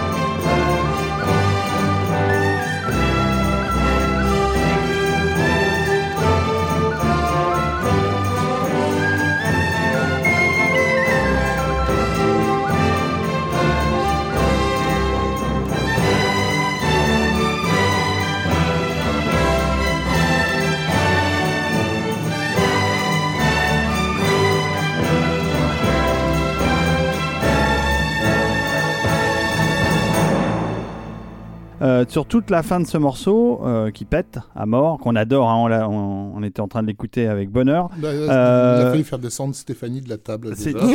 Parce Mais qu'elle c'est- mise à- elle s'est mise à danser. C'est voilà, c'est Ah, hyper c'est dansant, on sublime. dirait une, euh, on dirait une danse. C'est En une fait, en, danse. en fait, je, je ferai un, un rapprochement d'ailleurs avec Flesh and Blood parce qu'il y a un côté très médiéval. Oui, oui. Bah oui. C'est, c'est, Ah, Irish médiéval. même. Oui. c'est- ouais, c'est ça, c'est ça. C'est, une musique vraiment d'un autre temps, comme l'était Basile en fait. hein. C'est ça. Oui, ça, ça dénoterait pas dans un film de fantasy ou un film médiéval non, sans non, cla- clairement pas. Euh, bah, ça pourrait être dans Flesh and Blood. hein. Mm, mm, Il y a un clairement. thème, euh, mélodiquement, c'est pas du tout la même chose. Par contre, en termes d'orchestration, c'est assez proche. Tout à fait. C'est ce qu'on aimait Ouais, chez Basile. C'est foisonnant, c'est absolument sublime. Et il y a du pipeau dans ce morceau-là. Et aussi, Mon pipeau. ton pipeau à Je toi. suis pas sûr que ce soit du pipeau. Je pense que c'est justement. euh, Du flutio euh, alors. Non, euh, Non, je, mais je, je sais pas. Un instrument euh, inhabituel. sont- On souffle dedans, ça c'est sûr. Voilà, ou un instrument samplé d'ailleurs, puisqu'il utilisait déjà les samples Oh à le salaud, il m'aurait abusé avec un sample. Enfin, donc c'est non, c'est super bien et euh, tout ça pour dire que le film s'est bien vautré au box-office. mais c'était, enfin, C'était prévu d'avance. C'était prévu d'avance. euh, Le film a été massacré, donc il pouvait pas euh, trouver son public. Je crois qu'il manquait euh, au final trois quarts d'heure de la version de Mélius. Euh, C'était pas possible. euh, Il y a toute une partie euh, justement qui raconte la- la- l'accès au pouvoir de- du personnage de Nick Nolte, qui n'est qu'à peine vu dans le film, puisque ça n'est euh, retranscrit dans le montage que sous forme de petits flashbacks très courts. Donc on n'a pas vraiment la même expérience que ce que Mélius avait en tête quand il a Ah bah, fait le- film. Le film est passé, euh, en tout cas en France, totalement inaperçu. Je me souviens même pas, euh, Rafik, tu te souviens de sa sortie en salle? Oui, il y avait de l'affichage, un- mais par contre, comme d'habitude, très peu de, salles, très peu de VO. Encore une fois, par rapport au. Parce que faut le dire, hein, La au Roi, c'est pas un film non plus grand public. Enfin, c'est- pas un film d'action, c'est pas un film d'aventure. euh, c'est voilà. Vu le, le, le- le sujet, euh, encore une fois, je, je, je ramène euh, à du Roland Joffé, quoi, par, par Mhm. certains aspects. Bah, en fait, c'est dans les villes que tu fais les scores de ces films-là. Et dans les Ouais. villes, bah, il était presque pas dispo. euh, voilà, je sais que j'avais eu du mal à trouver une salle VO pour le Ouais. à Paris. Il n'y a pas de Blu-ray euh, français. hein. Il y a un DVD qui a l'air assez joli, mais il n'y a pas de- d'édition Blu-ray française. Il y a des éditions Blu-ray euh, allemandes ou anglo-saxonnes. Ça manque, hein. Ça fait partie des films que. Enfin, toute la Oui, film- oui, surtout que le, le film se revoit bien, il est loin d'être parfait, mais il y a des moments un peu magiques quand même. Ça n'est franchement pas le pire film de John Milius. Non, et puis, euh, euh, Et puis- Nick- et puis Nick Nick- Nolte Nick Nolte est était ex- extraordinaire. Complètement habité par le personnage. Ah ouais. C'est assez impressionnant à voir. euh. Ouais, il est très incarné dans son rôle. euh, et il est très beau en plus à l'époque. Pas encore dévoré par son alcoolisme. Donc, euh, non, c'est c'est vrai. Non, non, mais je crois. Qu'il est pourtant déjà. hein, Oui, mais il n'est euh, pas dévoré. Il l'est, mais ça se voit moins. Mais par contre, je pense que c'est ce film, c'est une vraie blessure pour, euh, pour Milius. Oui, oui, c'est- c'est- Ah bah, ça, c'est le début de la fin. aura- aura- Très- très il y- clairement. Il reviendra plus. Il y, a un Non. truc, il y a un truc qui s'est cassé. Bah, il en a Il fait a- un après, est- et puis c'est tout. Et Quoi. il va le confirmer avec le suivant. D'ailleurs, on en parlera un petit peu plus tard. Mais Euh, il, euh, y, il y croit plus, je pense, après, parce que il, avait mis tellement de choses dans ce film, euh, vu ce qu'ils en ont fait. Je crois qu'à ce moment-là, le, le désenchantement s'est s'est vraiment installé chez lui. Comme Pierre Schoenhofer en France, hein, Oui. d'ailleurs. hein. Oui, C'est- oui. c'est- quelque part, c'est intéressant et c'est pas du tout hasardeux que ces deux noms se, se soient croisés parce qu'en fait, ils, ont beaucoup en commun. Schoenhofer est aussi un excellent scénariste, Hum. euh, tout comme Milius. Personnellement, je trouve que c'est pas non plus un très grand metteur en scène au sens de sa, ma- sa maîtrise des images, mais par contre, euh, et puis les thèmes qui les intéressent en fait, qui vont au-delà de, des conflits politiques de façade, touchent euh, bah, aux, aux- aux fondamentaux de la civilisation en fait. Mm. Donc, euh, Oui, et d'ailleurs, euh, Diane Bienfaux, qui sortira, je crois, en 92, mhm. est Mhm. aussi un film assez mélancolique. Tout à fait. Et il partira aussi tout aussi dégoûté de, ça. Mm. du cinéma Il n'y français. a pas beaucoup de place pour la nuance déjà. non, mais euh, c'est intéressant quand tu remets en contexte. Nous ne sommes qu'à la fin des années 80. Et pourtant, on va rentrer dans la nuance avec le film suivant, je crois, parce Ouais, que c'est un film qui aurait pu être film. euh, un film qui aurait, qui aurait pu être particulièrement caricatural, sur lequel il y a eu un énorme effort de, de consenti pour justement ne pas tomber dans les, dans les, tra- les travers habituels. Ce film, c'est À la poursuite d'Octobre Rouge. À quoi The Hunt for Red October. Exactement. Donc euh, l'histoire d'un gros sous-marin euh, Soviétique, diri- soviétique voilà. dirigé par un commandant à la poigne de fer, euh, incarné par euh, Sean Connery. Il avait une moumoute Sublime. magnifique en, en brosse là, tout il, est- il est- argenté. il est, il est sublime. Ah, Sean Connery euh, en Ramius, c'est quand même, euh, c'est quand même un a- kiff quoi. Il n'y a pas question, il est magnifique. Voilà. J'avoue que là, il est assez bandant. C'est incroyable, Bah, c'est la consécration de tous les rôles de patriarche qu'il avait menés dans les années 80, que ce soit dans Les Incorruptibles, que ce soit dans Highlander. Et on on Ah ouais, sentait là, bien hein. qu'il avait réussi sa, sa- sa conversion dont on parlait Tout d'ailleurs. à fait. Au moment des James dans, Bond. Dans, dans le moment de James Bond et même dans l'épisode spécial Sean Connery qu'on avait, Mhm. Qu'on avait fait. C'est la consécration Ah ouais. de, de- de cette figure patriarcale patriarcal euh, absolu. euh, Ah c'est oui. Dieu le Père euh, incarné. quoi. Ah oui, oui, puis euh, avec une présence, une évidence en fait, dans la présence. Il, il arrive, il bouffe la caméra, Tu n'as merci, au absolument revoir. pas le moindre doute dans le film, on n'a pas besoin de te le présenter, mais tu n'as pas le moindre doute que tout son équipage le respecte au plus haut point. euh, Bah, tu le voilà, respectes que- aussi, tu le, que- re- tu le Oui. regardes, tu dis d'accord. Voilà. Dès le premier Oui, point, fais, monsieur. Ce qui, est, ce qui est- ce qui est aussi euh, la résultante du travail du réalisateur qui fait, euh, Exactement. qui fait Ah, une mise en scène d'une finesse C'est qui absolument le réalisateur incroyable. déjà vous Ah, un- c'est John McTiernan. Un certain, un certain John McTiernan, euh, un, mec euh, pareil qu'on a qualifié de pas très subtil Ouais. finalement. Hein, Voilà, c'est- qui sort de qui sort de Die Hard globalement Tout à fait. Qui vient Voilà. juste de réaliser le plus grand film d'action de tous les temps, effectivement.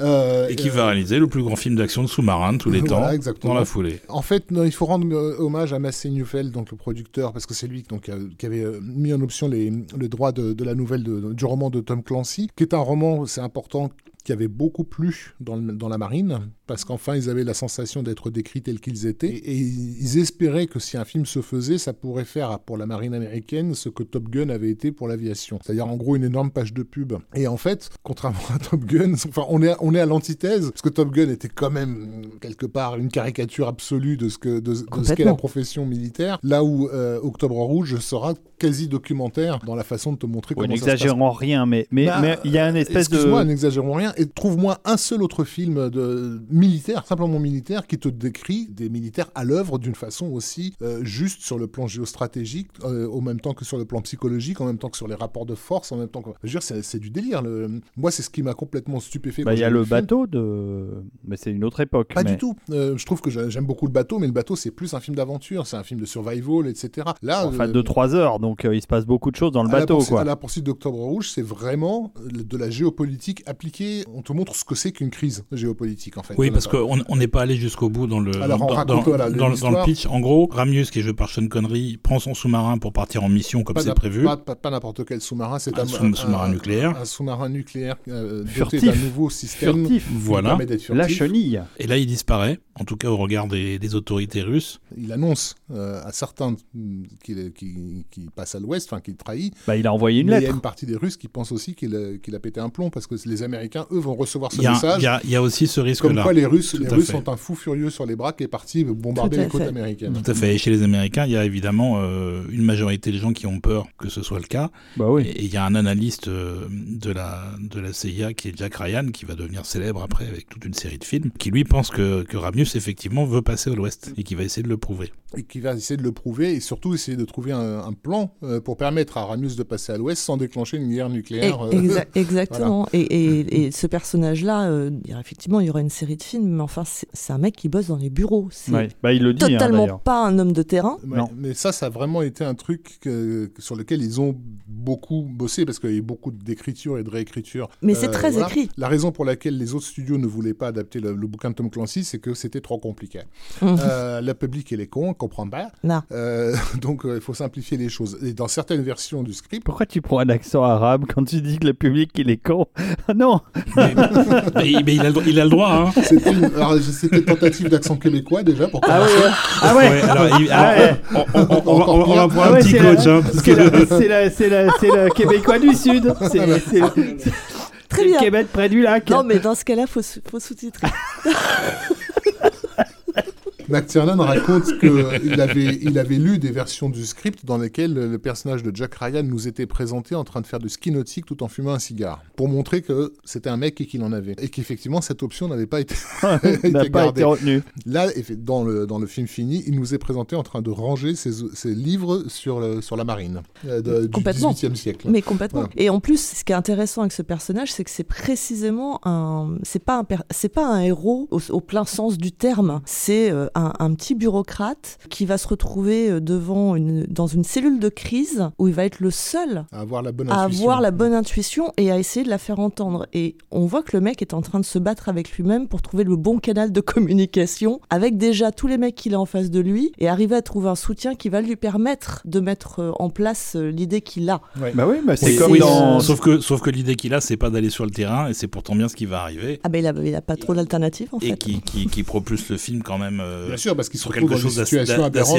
qu'un mec comme lui n'aurait jamais dû vivre, Voilà. comme d'être littéralement pa- parachuté en pleine mer dans un sous-marin nucléaire. Voilà, il y a, y on- un, un moment, je crois, un seul où il doit se servir d'une arme et on voit bien qu'il est pas doué avec. Voilà. Quoi. Euh, Pour reparler de Basile et de, ba- de, de, de l'impact qu'a le film euh, sur le spectateur, la scène d'ouverture, le premier plan est juste à tomber par terre. Il y a la musique de Basile avec les chœurs euh, de l'armée rouge, alors euh, qui sont pas les chœurs de l'armée rouge tout à d'ailleurs. fait. On- euh, on et- pas- n'était pas encore là. Le film, la production s'est enclenchée là, alors que l'Union soviétique existait encore. hein. Donc, Ouais, complètement. et, et, euh, enfin des chœurs à la manière du chœur de l'armée rouge, qui ne chantent pas du russe, qui chantent un autre truc, je crois. si Ah non, non, c'est du russe. Non, Non, c'est du russe. Ah, pardon.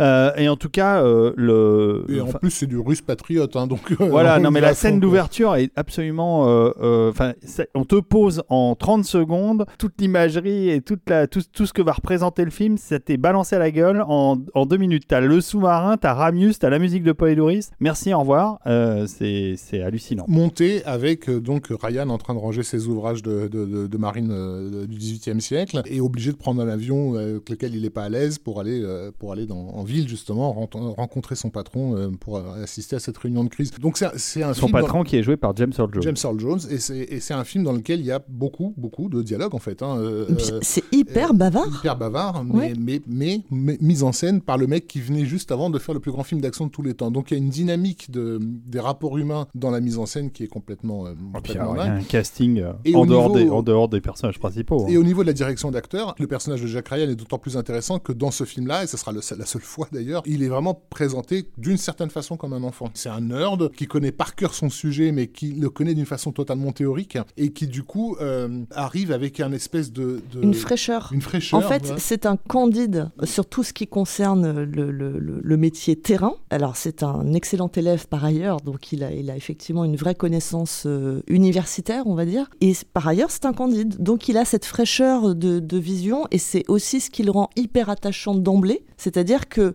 nous sommes les candides. Nous, quand on arrive dans cette histoire, on est les candides. On découvre euh, presque en même temps que lui ce qui est, en- ce qui est à l'œuvre. C'est très euh, facile d'être en empathie avec ce personnage-là, précisément parce que bah, c'est pas un mec qui fait euh, du ski avec un cigare à la bouche. C'est un type avec lequel on peut connecter très facilement, qui se retrouve encore une fois dans une situation qui, qui se retrouve dépasse. projeté dans un truc qui le dépasse complètement. Et là-dessus, il y a vraiment cet effet de, on est tout de suite avec lui. Et d'ailleurs, la mise en scène le, le- le- en rend bien compte. C'est par son regard que l'on observe les situations. Exactement. C'est son regard à lui qui va nous, nous montrer les personnages ou les faire découvrir les uns après les autres et vérifier les intuitions qu'il pose au départ en note d'intention.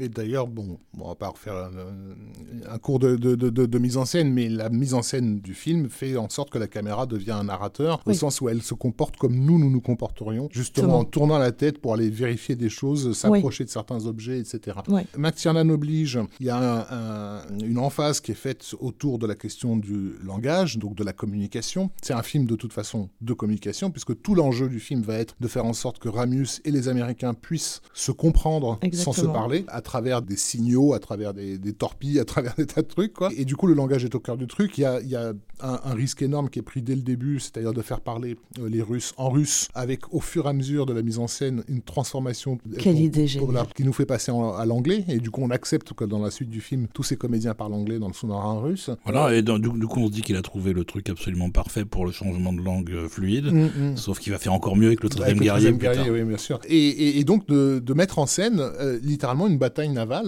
euh, la chose la plus difficile à, à concevoir au cinéma. ou- Et puis la plus aride, pardon, hein, parce que une bataille navale, euh, déjà à l'écriture, Oui, c'est pas facile. Oui, sans tomber dans le, dans le, dans le divertissement hollywoodien, ça reste réaliste. Les, ça.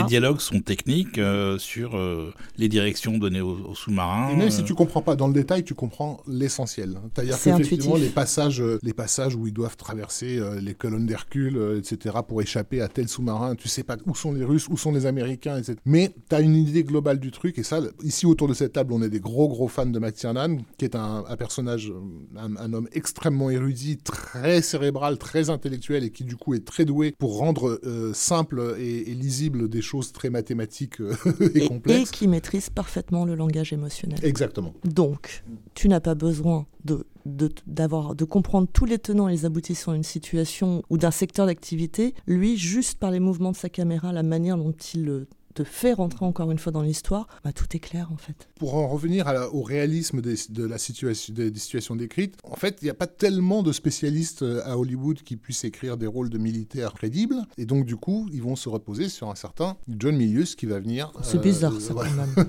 qui va venir largement réécrire les dialogues de certains euh, personnages. Je pense notamment à tout ce qui touche euh, au personnage de Scott Glenn, qui est assez Oui. magnifique hein, dans, dans le film. Ouais. Pareil. Le, le capitaine Bart euh, Mancuso de l'USS Dallas. Mais moi, j'étais à l'époque euh, complètement sur le cul de voir un- une grosse production hollywoodienne où je me disais, mais en fait, les vrais militaires ils ressemblent à ça. C'est. Enfin, je n'avais jamais vu, vu autre chose que des comédiens jouer les militaires. Alors att- attention, le film est pas chiant du tout. Hein. Ouais. C'est passionnant de bout en bout. Ça se voit très bien au premier degré et ça a été d'ailleurs un grand succès public. C'est passionnant parce qu'en fait, euh, on n'en fait pas trop. C'est-à-dire que on te montre, des, on, on te montre des mecs qui sont en train d'éviter littéralement la fin du monde. Encore une fois, c'est le- Oui. il y a un risque de guerre thermonucléaire et, et qui à aucun moment se comportent comme autre chose que des militaires à sang-froid. Ils font leur boulot. Tu sens derrière, et je pense de- par rapport à ce personnage de John Glenn par exemple, moi je sais pas comment ils s'en sont- ils s'y sont pris, hein, mais en deux secondes, je sais que ce type, il a lu Marc Aurèle, euh, Hippocrate, tu vois, que, que c'est un type hyper éduqué, hyper intelligent, et en même temps d'une froideur incroyable par rapport à la, Bah, la il, a, il a situation. la posture juste en fait. Et dans, dans son, dans ce- en fait, voilà, ce sont pas des interprétations, ce sont des incarnations. Je crois que c'est ça la, la, la- l'aspect qui fait qu'on ne doute pas un seul instant que ce qui nous est raconté et montré est très très proche de la réalité. Il n'y a pas d'interprétation, il n'y a pas de fausse note. Il y a quelque chose de- d'extrêmement crédible, mais tout simplement parce que on, on est face à des attitudes où on se dit, bah oui, euh, effectivement, dans ce genre de situation, les mecs, vaut mieux qu'ils aient le sang-froid quand ça, même. Et donc, à l'origine, les, enfin, les producteurs avaient envisagé. euh, le premier auquel ils avaient pensé, c'était Kevin Costner, qui était clairement sur la, pente ascendante à la fin des années, euh, des années 80, qui s'était déjà engagé sur Danse avec les loups. Ils ont pensé également à Harrison Ford, qui a, qui a dû me. Moi, je vois pas l'intérêt de ce truc et qui a laissé, laissé passer l'affaire. Il le regrettera par la suite. Con, hein. Et euh, bah, il, il- il se manifestera assez bruyamment sur, euh, de- quand il sera question de faire une suite euh, à Octobre Rouge. Euh, mais si on insiste sur ce, ce réalisme de, de ce premier film, c'est parce que par la suite, faut le dire, la franchise va partir en, en cacahuète totale, en justement en devenant ce que le Octobre Rouge a réussi à ne jamais être. C'est ça. Ouais. C'est-à-dire en gros une caricature euh, un peu forcée de- de- des services secrets am- américains en- Oui, du en film, action. du film d'action pour le coup des années 90, euh, parce que voilà. Avec en plus des changements d'acteurs successifs, puisqu'on aura Harrison Ford, ensuite Deux on, fois. Deux fois, ensuite on aura euh, Ben Ben, Affleck. Ben Affleck, et puis dans la série télé ce sera encore un autre. Donc c'est un, peu le, le bordel. Mais bon, bref, on n'est pas là pour parler de la franchise. Non. Le casting est à tomber par terre. hein. C'est quand même une réunion de gueules avec Sam Neill, euh, donc James Earl Jones, on l'a dit, euh, Richard Jordan qui est malheureusement est mort euh, quelques années après, euh, qui fait euh, des conseillers géniaux, Tim Curry qui fait le médecin de bord, qui est génial aussi. Enfin, il y a tellement de, de gueules incroyables. Ça, ça aide quand tu as à filmer des gens qui ont du charisme naturel rien que dans leur attitude. Et ça aide pour les filmer d'avoir le chef opérateur à la fois de, Oui. de, de Die Hard et de la chair et le Yann sang. de, Yann Debon.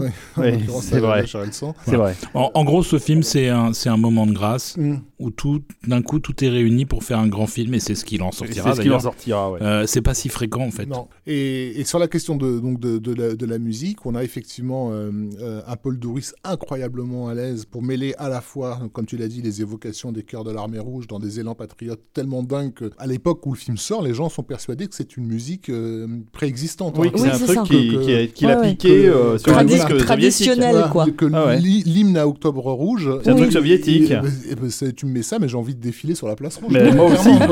Et moi aussi. Et d'ailleurs, et d'ailleurs, on va pas vous le mettre, Ouais. puisqu'on l'a déjà mis dans l'épisode en hommage à Sean Connery. On va vous mettre, euh, alors on va le retrouver quand même euh, sous une autre forme, mais déjà on va vous mettre un morceau euh, entre suspense et action, qui est le morceau euh, au moment où le, le sous-marin s'engage dans une sorte de canyon, euh, voilà, sous-marin, sous- pour éviter les, la vu. détection par les poursuivants. Euh, ça s'appelle euh, Red Route One.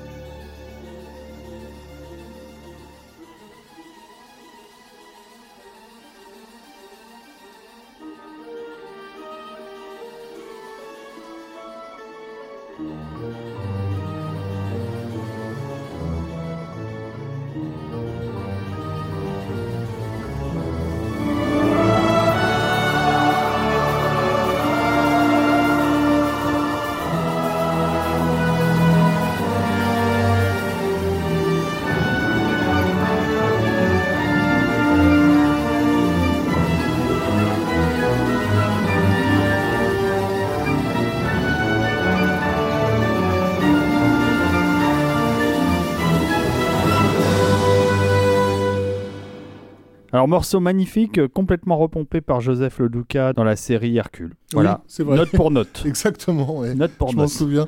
Et Mais- ça m'a fait plaisir parce que je, je l'ai réécouté, mais avec une orchestration légèrement différente. Loduca, euh, il aime bien euh, citer les gens qu'il apprécie. et Ah bah là, il, il, le a fait dû beaucoup, apprécier beaucoup.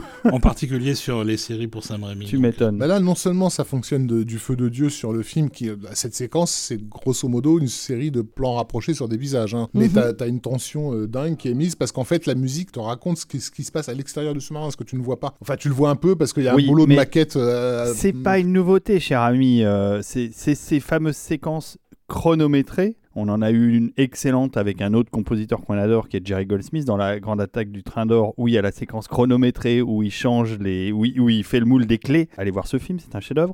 Euh, et donc, pareil, là, c'est une séquence chronométrée parce qu'ils ils, ils avancent en aveugle dans un endroit très étroit pour un énorme sous-marin. Et donc, euh, ils ont euh, le chronométrage à la seconde près du moment où ils doivent changer euh, d'angle, de, Changer de cap. ch- changer de cap. Merci, professeur. Et donc, c'est- ça marche. Ça marche parce que il y a l'angoisse, évidemment, qu'ils qu'ils vont se prendre un, ils vont se prendre un rocher sur la tête. Et en plus, derrière, il y a, un- il y a les Américains qui sont en embuscade, qui sont prêts à leur balancer euh, des torpilles. Des torpilles, mais et, et donc on a, on a entendu le, bah, le synthé est bien, euh, Ah oui. bien là, quoi. Oui, et Euh, d'ailleurs, euh, si Basile se retrouvait sur, euh, sur le film, c'est avant tout parce que McTiernan avait écouté son score pour un film dont on n'a pas parlé, qui est un film avec une musique quasi exclusivement synthétique, qui s'appelle No Man's Land, qui en français s'appelait 260 chronos, avec Charlie Sheen. Et donc, euh, avait entendu ça, et c'était quelque chose qui lui plaisait bien, donc il va chercher Paul et Doris, et puis il savait qu'en même temps, il avait quand même besoin aussi d'un- d'un- d'une patte orchestrale. Et puis Basile, forcément, c'est lui, parce que sous-marin, donc la mer, les Russes, il a pas mal tâté du russe avant, avec euh, America, avec euh, l'Aube Rouge, etc. Et McTiernan lui demande, pour le générique dont on parlait tout à l'heure, d'utiliser un chant traditionnel russe. Basile dit ok, et puis au bout d'un moment, il se dit ouais, ça m'ennuie un peu quand même, je vais essayer de faire mon truc à moi. Et il fait son truc à lui, il écrit les lyrics, qu'il fera traduire ensuite, en s'inspirant beaucoup de sa relation avec Midius, euh, tout ce qui est un peu euh, euh, fier et viril, quoi. Euh, et donc il écrit le, le score autour de, de ses lyrics, et il fait un truc absolument magique qu'on va entendre dans le prochain morceau qu'on va vous mettre du film. Sur la fin du morceau, on, a une reprise du thème qui est absolument sublime, qui est vraiment un des trucs les plus réussis de la carrière de Paul et Doris. On les cite, les lyrics de, de Basile. On peut les citer, bien Ouais. sûr. Adieu, adieu, notre, ma très chère terre, tellement difficile pour moi d'imaginer que tout cela est réel et pas un rêve. Ma patrie, mon foyer natal, adieu ma patrie. Allons-y, la mer nous attend.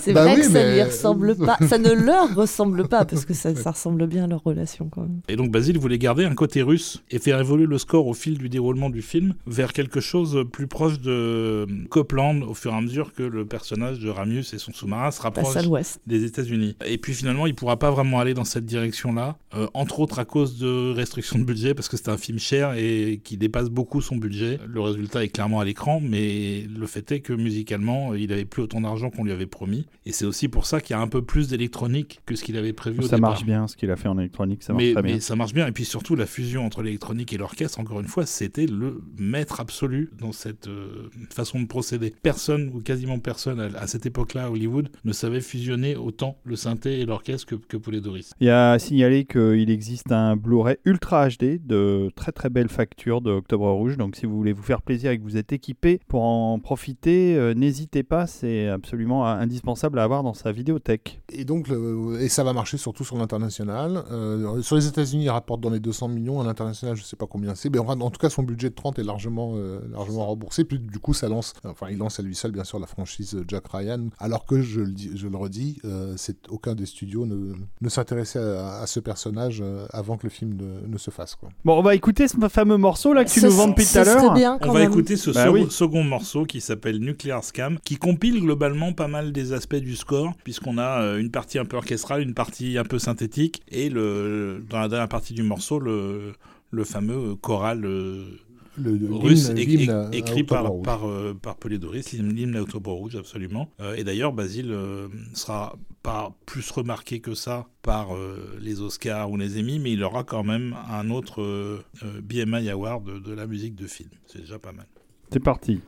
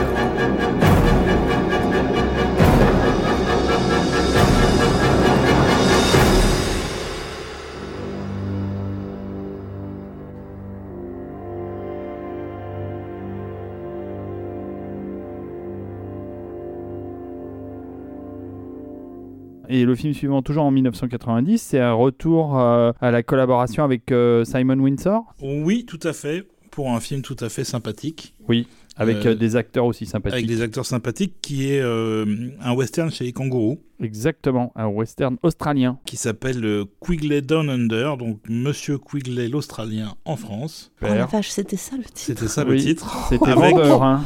Avec euh, Tom Selleck, euh, l'excellentissime Alan Rickman, Ah, Bah oui. et je crois Laura San Giacomo aussi. Ouais, Laura San Giacomo. qui est bien mignonne dans le film. Et donc c'était un film qui était initialement prévu euh, à la fin des années 70 pour euh, Steve McQueen, qui devait suivre, euh, je crois que c'est Le Chasseur, qui en fait sera son dernier film et qui, de- qui aurait dû être fait euh, dans la foulée. En fait, le projet avait failli re- euh, ressortir dans les années euh, 80, réalisé par Rick Rosenthal, qui avait fait un film tout à fait sympathique, un des premiers films de, de Sean Penn, film de prison qui s'appelait Bad Boys, qui est donc un autre Bad Boys que celui que vous connaissez, et que je recommande parce que c'est un, film assez, assez, chouette, qui donc devait reprendre ce, script pour, pour McQueen, et ça n'a pas pu se faire, mais dans la foulée, c'est ça qui est arrivé entre les mains de, de Tom Selleck, en fait. Et du coup, Tom Selleck est devenu un peu une locomotive dès l'instant où le projet l'intéressait, et il y avait casé euh, dans les pattes Lewis Gilbert, euh, réalisateur qui à l'époque euh, ne tournait plus pour la franchise James Bond. Ce projet est porté dans les années 80 euh, par un monsieur pour, nous, pour qui nous avons une énorme estime, qui est monsieur Alan Ladd Jr., sans qui Star Wars n'aurait jamais existé. Il a été le grand soutien du projet.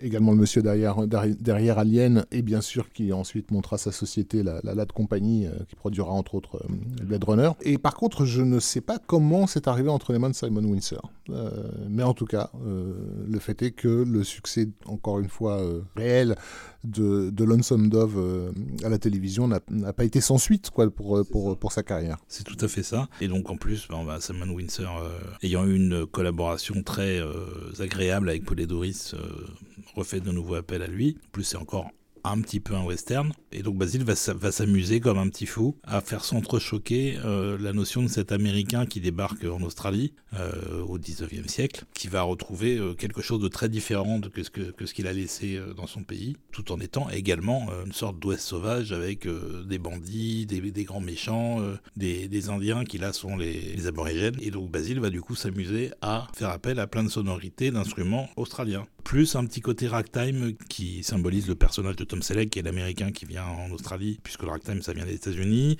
plus euh, un banjo qui euh, joue un peu le même rôle. Et le, le film est assez.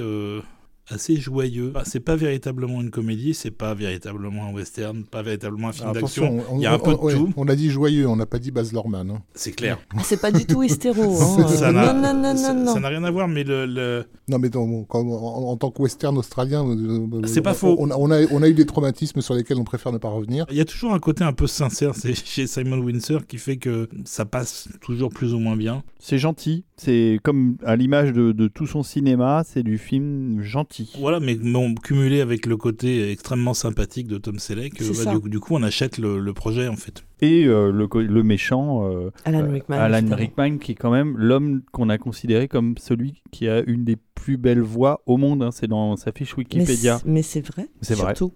C'est vrai. Il avait une voix extraordinaire. avait une Donc voix il faut le voir en extraordinaire. VO évidemment. C'est clair qu'il est très très fun en méchant. euh, Bah, on dans- adore le détester surtout. Bah et, oui. puis, euh, et puis en termes de méchants, il y a aussi les Britanniques, puisque l'Australie était encore euh, plus ou moins sous domination britannique à l'époque du film. Et du coup, euh, Paul et Doris s'amuse en fait sur les, les contrastes entre une musique euh, assez traditionnelle qui est très britannique dans l'esprit, une musique plus australienne et, euh, et les éléments américains dont je parlais plus tôt. Donc le, le score est un peu au croisement de tout ça. Euh, et franchement, ça s'écoute très très bien. On s'est produit euh, par Pathé et Metro Goldwyn Mayer à l'époque. Je pense que le Crédit Lyonnais avait quelques parts là-dedans. Quoi. Ça devait, c'était l'époque. Hein, euh, où non, voilà.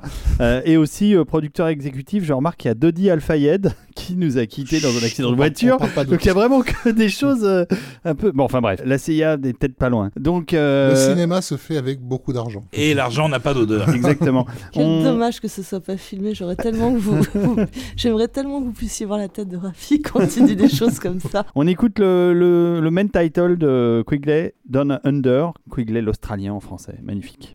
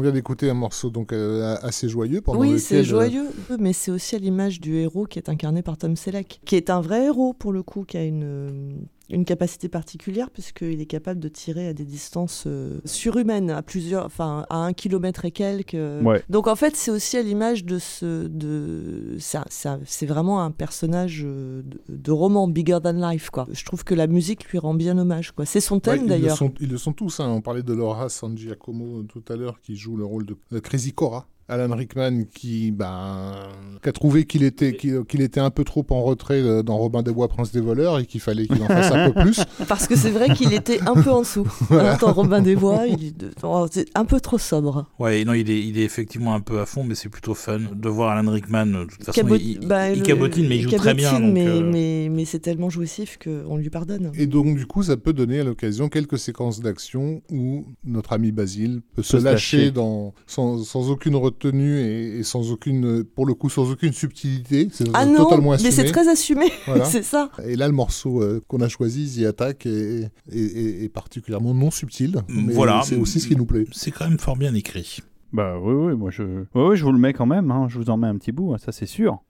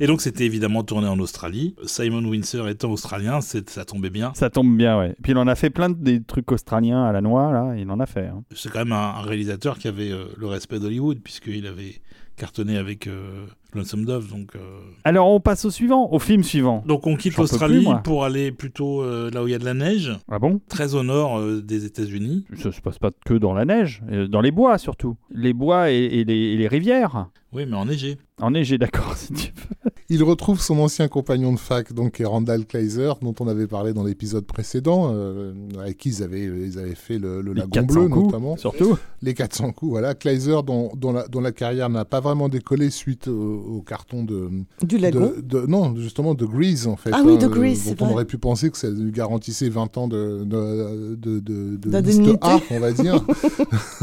qui, en fait, a très, très mal de, traversé les, les années 80 avec euh, des films complètement oubliés, euh, type euh, Summer Lovers avec Daryl Hannah. euh, Oui, qui était d'ailleurs un film avec la musique de Paul Doris également. voilà, euh, Grandview avec euh, Jamie Lee Curtis et euh, un film intrigant qui était Flight of the Navigator, Oui. euh, qui était sorti à la fin des années 80 chez nous. Mais Et qui enfin, arrivait un peu tard, en fait, dans Ouais, le- ouais. dans l'idée. dans l'idée. ça- C'était vraiment une espèce d'Explorers à la Dante aussi, ça. et, mais, euh, mais trop tard. trop tard, et alors que c'était fait pour nous, ados de l'époque. Alors moi, à titre personnel, j'ai un rapport totalement euh, érotomane à un Big Top Pee-Wee euh, Ah. qu'il a fait en, en 88, qui était une très mauvaise suite euh, du, du, Du Pee-Wee Big Adventure. de, de Tim Burton, mais dans lequel on a une Valeria Golino dont je vous mets au défi de résister, tellement elle est filmée d'une manière absolument... Elle a jamais été aussi belle euh, dans, dans, dans aucun film. C'est un pur fantasme sur pellicule que Valeria dans, dans, dans Big Top oui. Et d'ailleurs, je pense que Kleiser, avec son expérience publicitaire, a finalement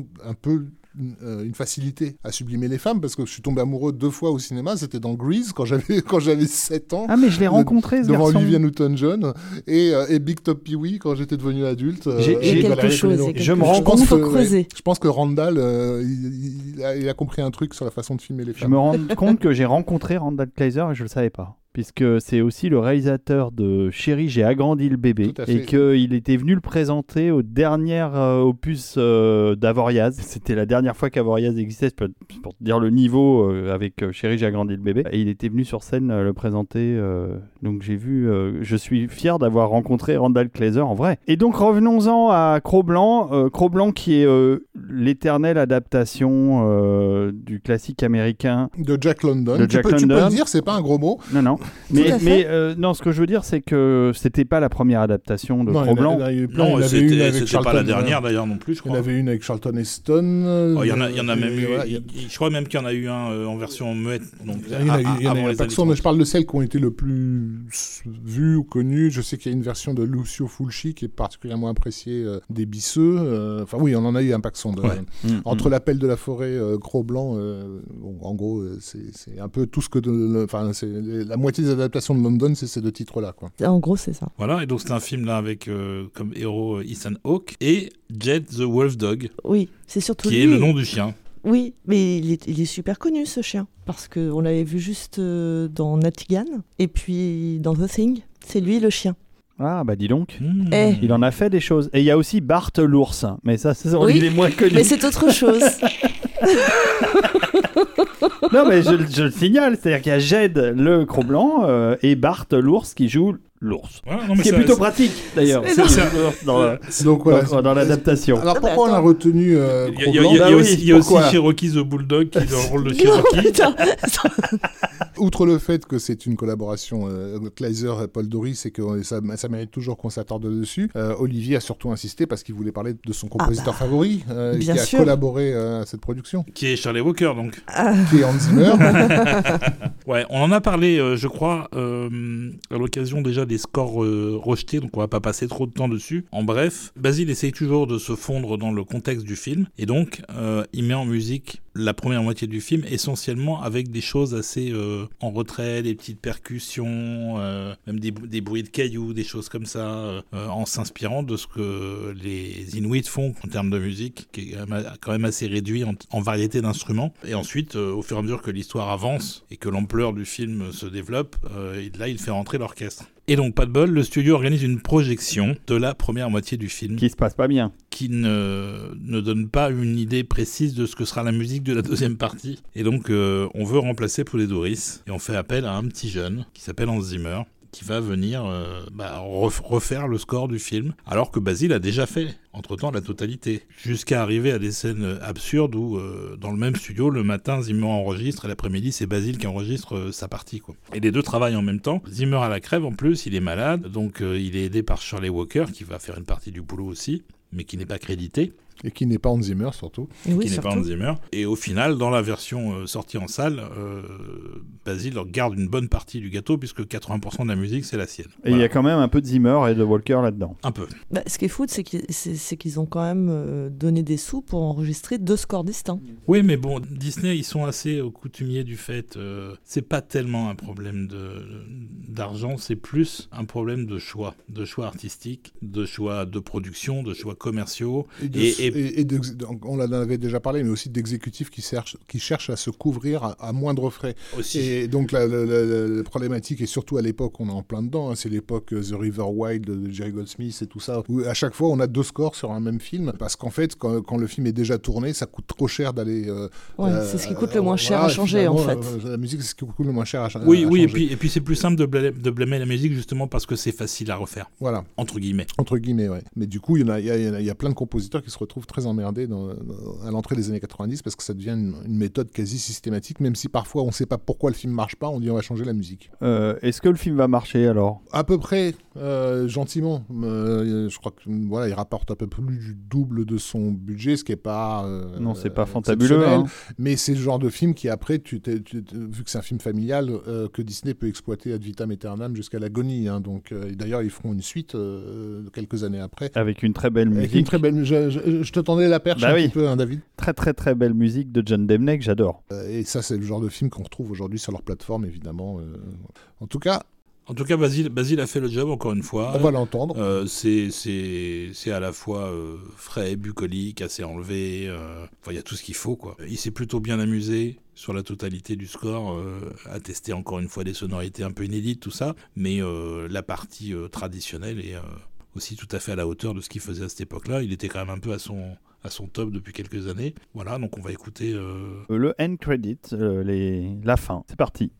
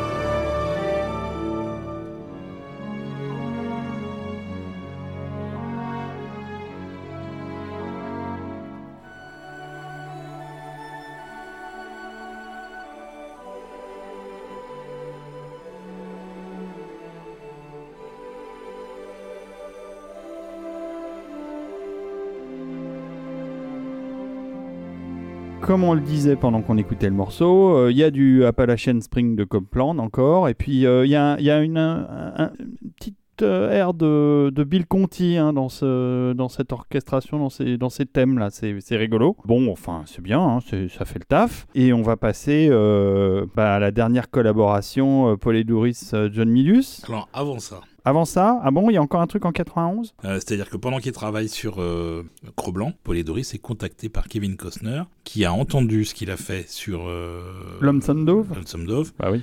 et qui du coup lui dit euh, Je fais un western là qui s'appelle Danser avec les loups, euh, est-ce que tu veux bien faire la musique? Et il dit non, les loups, j'en ai marre, je viens de me taper White Fang, ras-le-bol quoi. Non, non, il dit oui, oui, oui, oui. Et il accepte le film. Et juste après, peu de temps après en tout cas, Milius l'appelle et lui dit je, je suis en train de faire le vol de l'intruder. Et évidemment, euh, tu vas faire la musique. Et Basile lui dit mais je peux pas, je suis sur un truc avec Kevin Costner.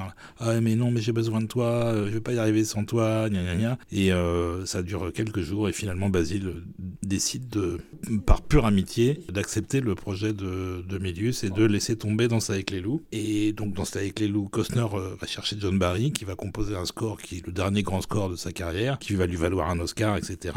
C'est pas exclu vu le succès du film aux Oscars que Paul Doris aurait pu en avoir Oh, un aussi, c'est ouais. sûr. puisqu'on sait qu'il avait les, en plus les, Les épaules et les reins pour faire euh, exactement euh, dans le même ton quelque chose qui lui ressemble aussi. Et en plus de ça, euh, le vol de l'intruder euh, prend du temps en production, est décalé, et au final, Basile aurait pu faire les deux. S'il était resté sur Danser avec les loups, il aurait eu le temps de le finir avant de faire le film de Milius. Et là, Et le film de Milius, c'est une belle cata. Alors c'est un film de guerre, hein, on, on re- on replace dans le contexte. Ça voilà, se passe ça, ça se passe pendant la guerre du Vietnam. exactement. Et faut avouer que les 10 premières minutes ou les 15 premières minutes, la scène d'ouverture, justement avec le crash de, de l'intruder, sont superbes. C'est super bien réalisé. Enfin, moi j'ai un souvenir de ça. Je sais pas si tu confirmes, Rafi, que l'ouverture du film, toute l'intro est vachement bien. Et alors après, ça s'effondre. Il se passe plus rien d'intéressant jusqu'au bout quasiment.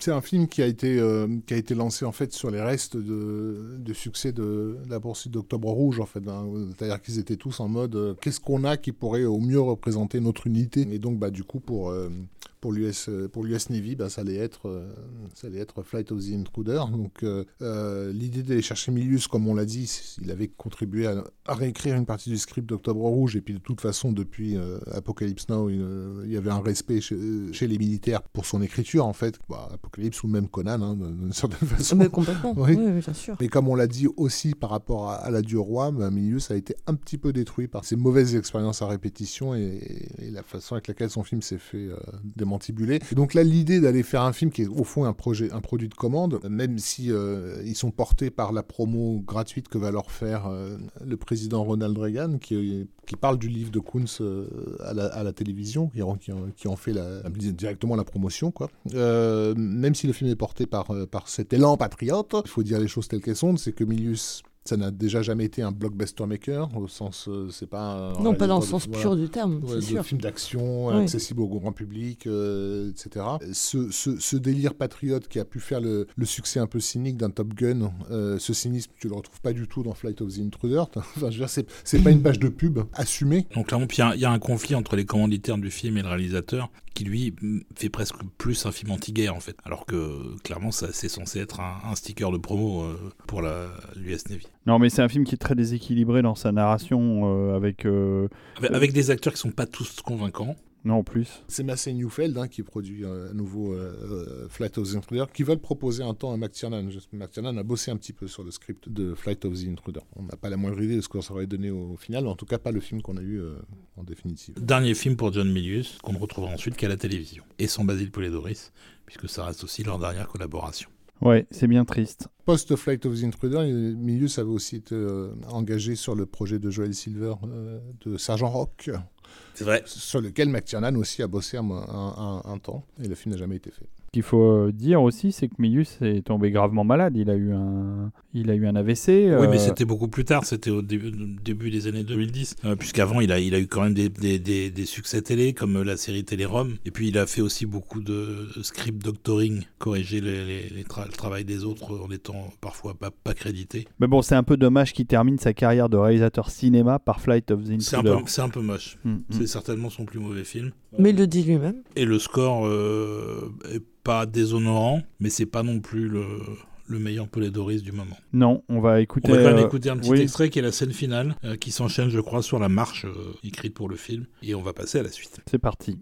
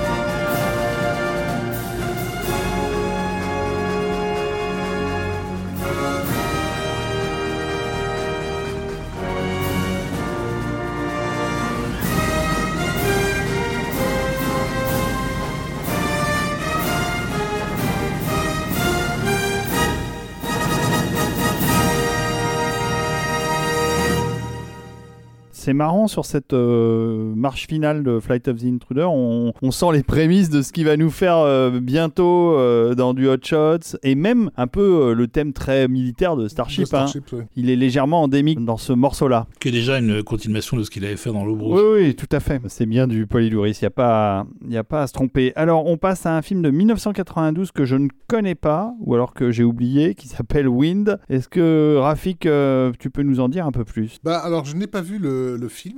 Tout ce que je peux te dire c'est que c'est euh, c'est un film de Carole Ballard qui a eu euh, son heure de gloire avec un film qui s'appelait L'étalon noir, euh, produit par Coppola, les années 70 ou début des années euh, des années 80, qui est un, réalisateur qu'on pourrait qualifier de photographique en fait, quelqu'un qui fait de belles images. Et donc ben au- L'étalon noir, bah, c'est- on a ces images de ce, magnifique cheval galopant sur les plages. Ben Wind, on va avoir des magnifiques images de, catamarans lancés à, toute vitesse. Mais je n'ai pas vu ce, ce film qui bénéficie néanmoins d'un casting tout à fait euh, correct, hein, euh, avec euh, Matthew Modine et, et Jennifer Grey à l'époque de leur jeunesse éclatante.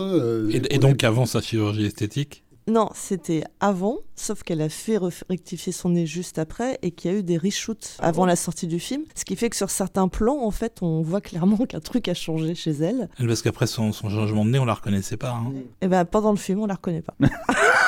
D'accord. Mais bon, c'est pas un film sur Jennifer Grey, ça tombe bien. C'est un film sur un certain nombre d'événements qui sont euh, déroulés pendant la Coupe de l'Amérique 1987 au large Ah ouais. de l'Australie. Ah oui, alors un truc en plus qui n'intéresse absolument pas les Français. C'est pour ça que ça nous est un peu passé sur les radars, parce que la Coupe de l'Amérique, je ça crois nous que- a jamais je crois intéressé. qu'il n'est même pas sorti en salle en France. Oui, hein. ça m'étonne Je, pas. je, sais pas, moi je l'ai vu à la télé, mais je. Parce que les deux films de l'époque, euh, en mode t-shirt mouillé, euh, on avait Wind et L'âme de fond de, de Ridley Scott. Ah. Even the boat Ah, is gay.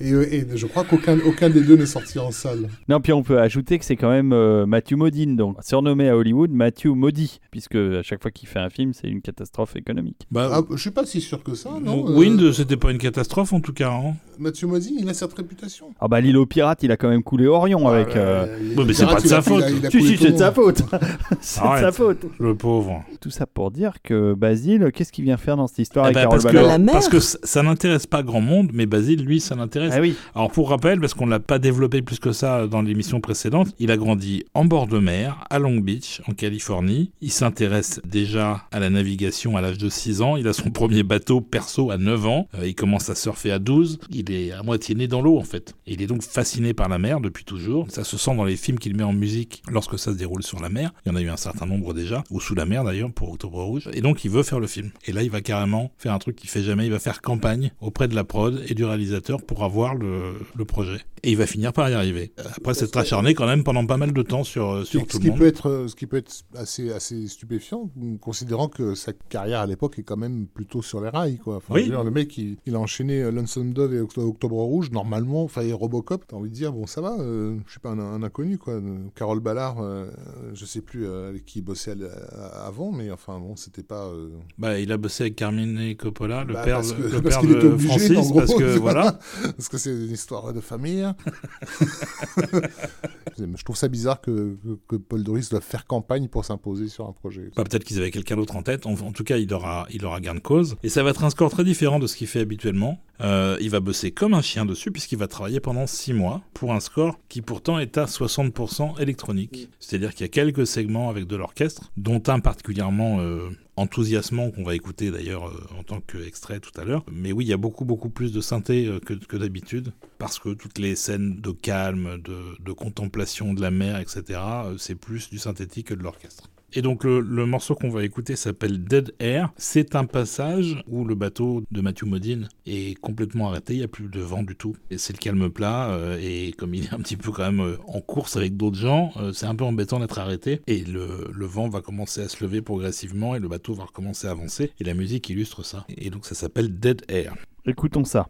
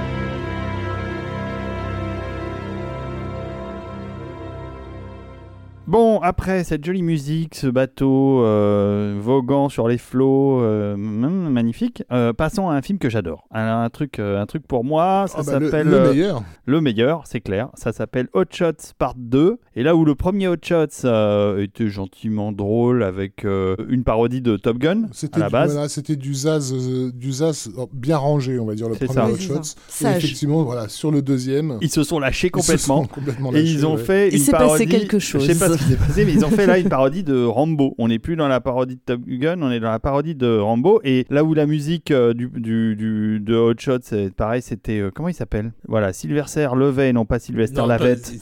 Sylvester. Sylvester, comme Sylvester Stallone. Livey. Donc Livey, ok, avait fait un score quand même assez mièvrou. hein, Ouais, ouais. dans- Là, là, on va donner des couilles à tout ça. Que- Un score qui était bêtement parodique, là où en fait Basile va, va nous faire un vrai Un score truc de, de fou. Mais quoi. bien sûr. En fait, il va se mesurer à Goldsmith littéralement euh, sur, sur Rambo 2, quoi, avec une, une efficacité redoutable. C'est-à-dire que si tu oublies par moment que tu es en train d'écouter la musique d'une comédie, tu. C'est du premier C'est degré, du premier degré, à fond quoi. et, euh, Et c'est pour ça que ça et marche. avec le même soin que n'importe quel film euh, de la Et même il a époque. même parodié les, les, les, les gimmicks musicaux, enfin les gimmicks euh, sonores de Goldsmith. Euh, Il s'est pas gêné d'ailleurs. Ouais, Je pense qu'il s'amuse beaucoup, mais il fait un truc hyper sérieux, c'est pour ça que ça fonctionne. Ouais, En même temps, la, hein. bonne musique de comédie, euh, quand c'est une comédie parodique comme et Hot Shots 2, euh, c'est forcément sérieux, sinon ça marche pas. On Mais rajoute pas une blague il, à la il blague. Aurait pu, il aurait pu se contenter de faire un bon score de film d'action. Le truc, c'est que, je l'avoue, hein, moi, c'est un des scores, un des scores Ah préférés de, de, de, Paul- de Paul Doris sur les années 90. quoi. C'est carrément, de- carrément enivrant euh, par moment. euh, par Ça, on trouve, je trouve même que c'est un score qui est un peu trop court parce que Ouais, il, est, il est très court, c'est un des fameux Varese des années 90 qui dure 29 minutes, donc euh, un jour on aura, j'espère, une version plus longue. elle existe. Enfin, je veux dire, il y a plus de musique dans le film. Ah, Il y a plus de musique dans le film, il y a de la musique tout le temps. tout le temps. Ouais. Ouais, donc ça nous Le manque. film, là. le film est pas très long, mais à mon avis, t'as bien une heure de, de score dans le film. Et il y a des scènes incroyables illustrées par les- la musique de, Paul Doris. ça, C'est Fantastique.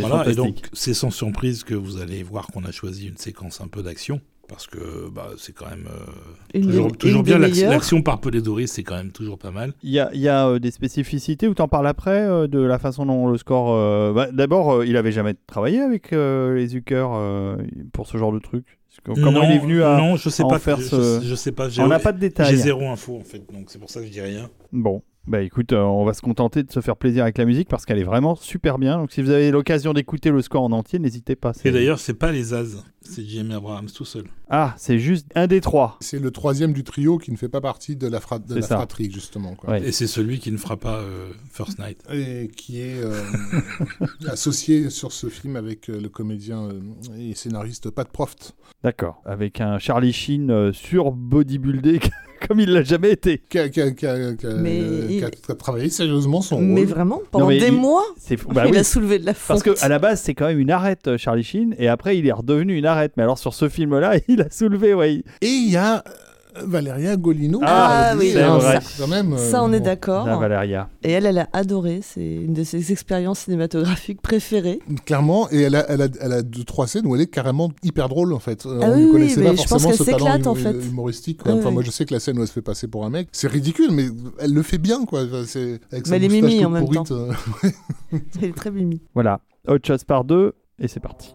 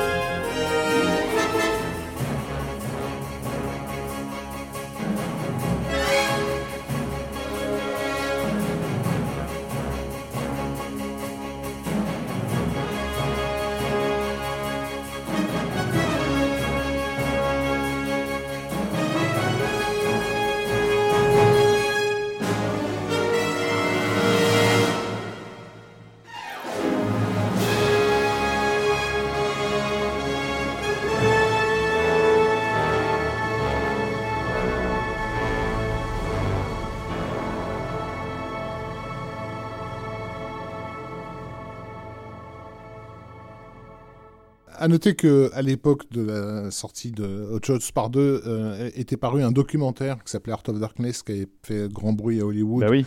euh, sur le tournage chaotique de, de- d'a- d'Apocalypse Now. Et du coup, pour la promotion euh, de, de Hot Shots Part 2, ils ont fait un, un documentaire qui s'appelle Arts of Hot Shots Part 2, a, film- a Filmmaker's Apology.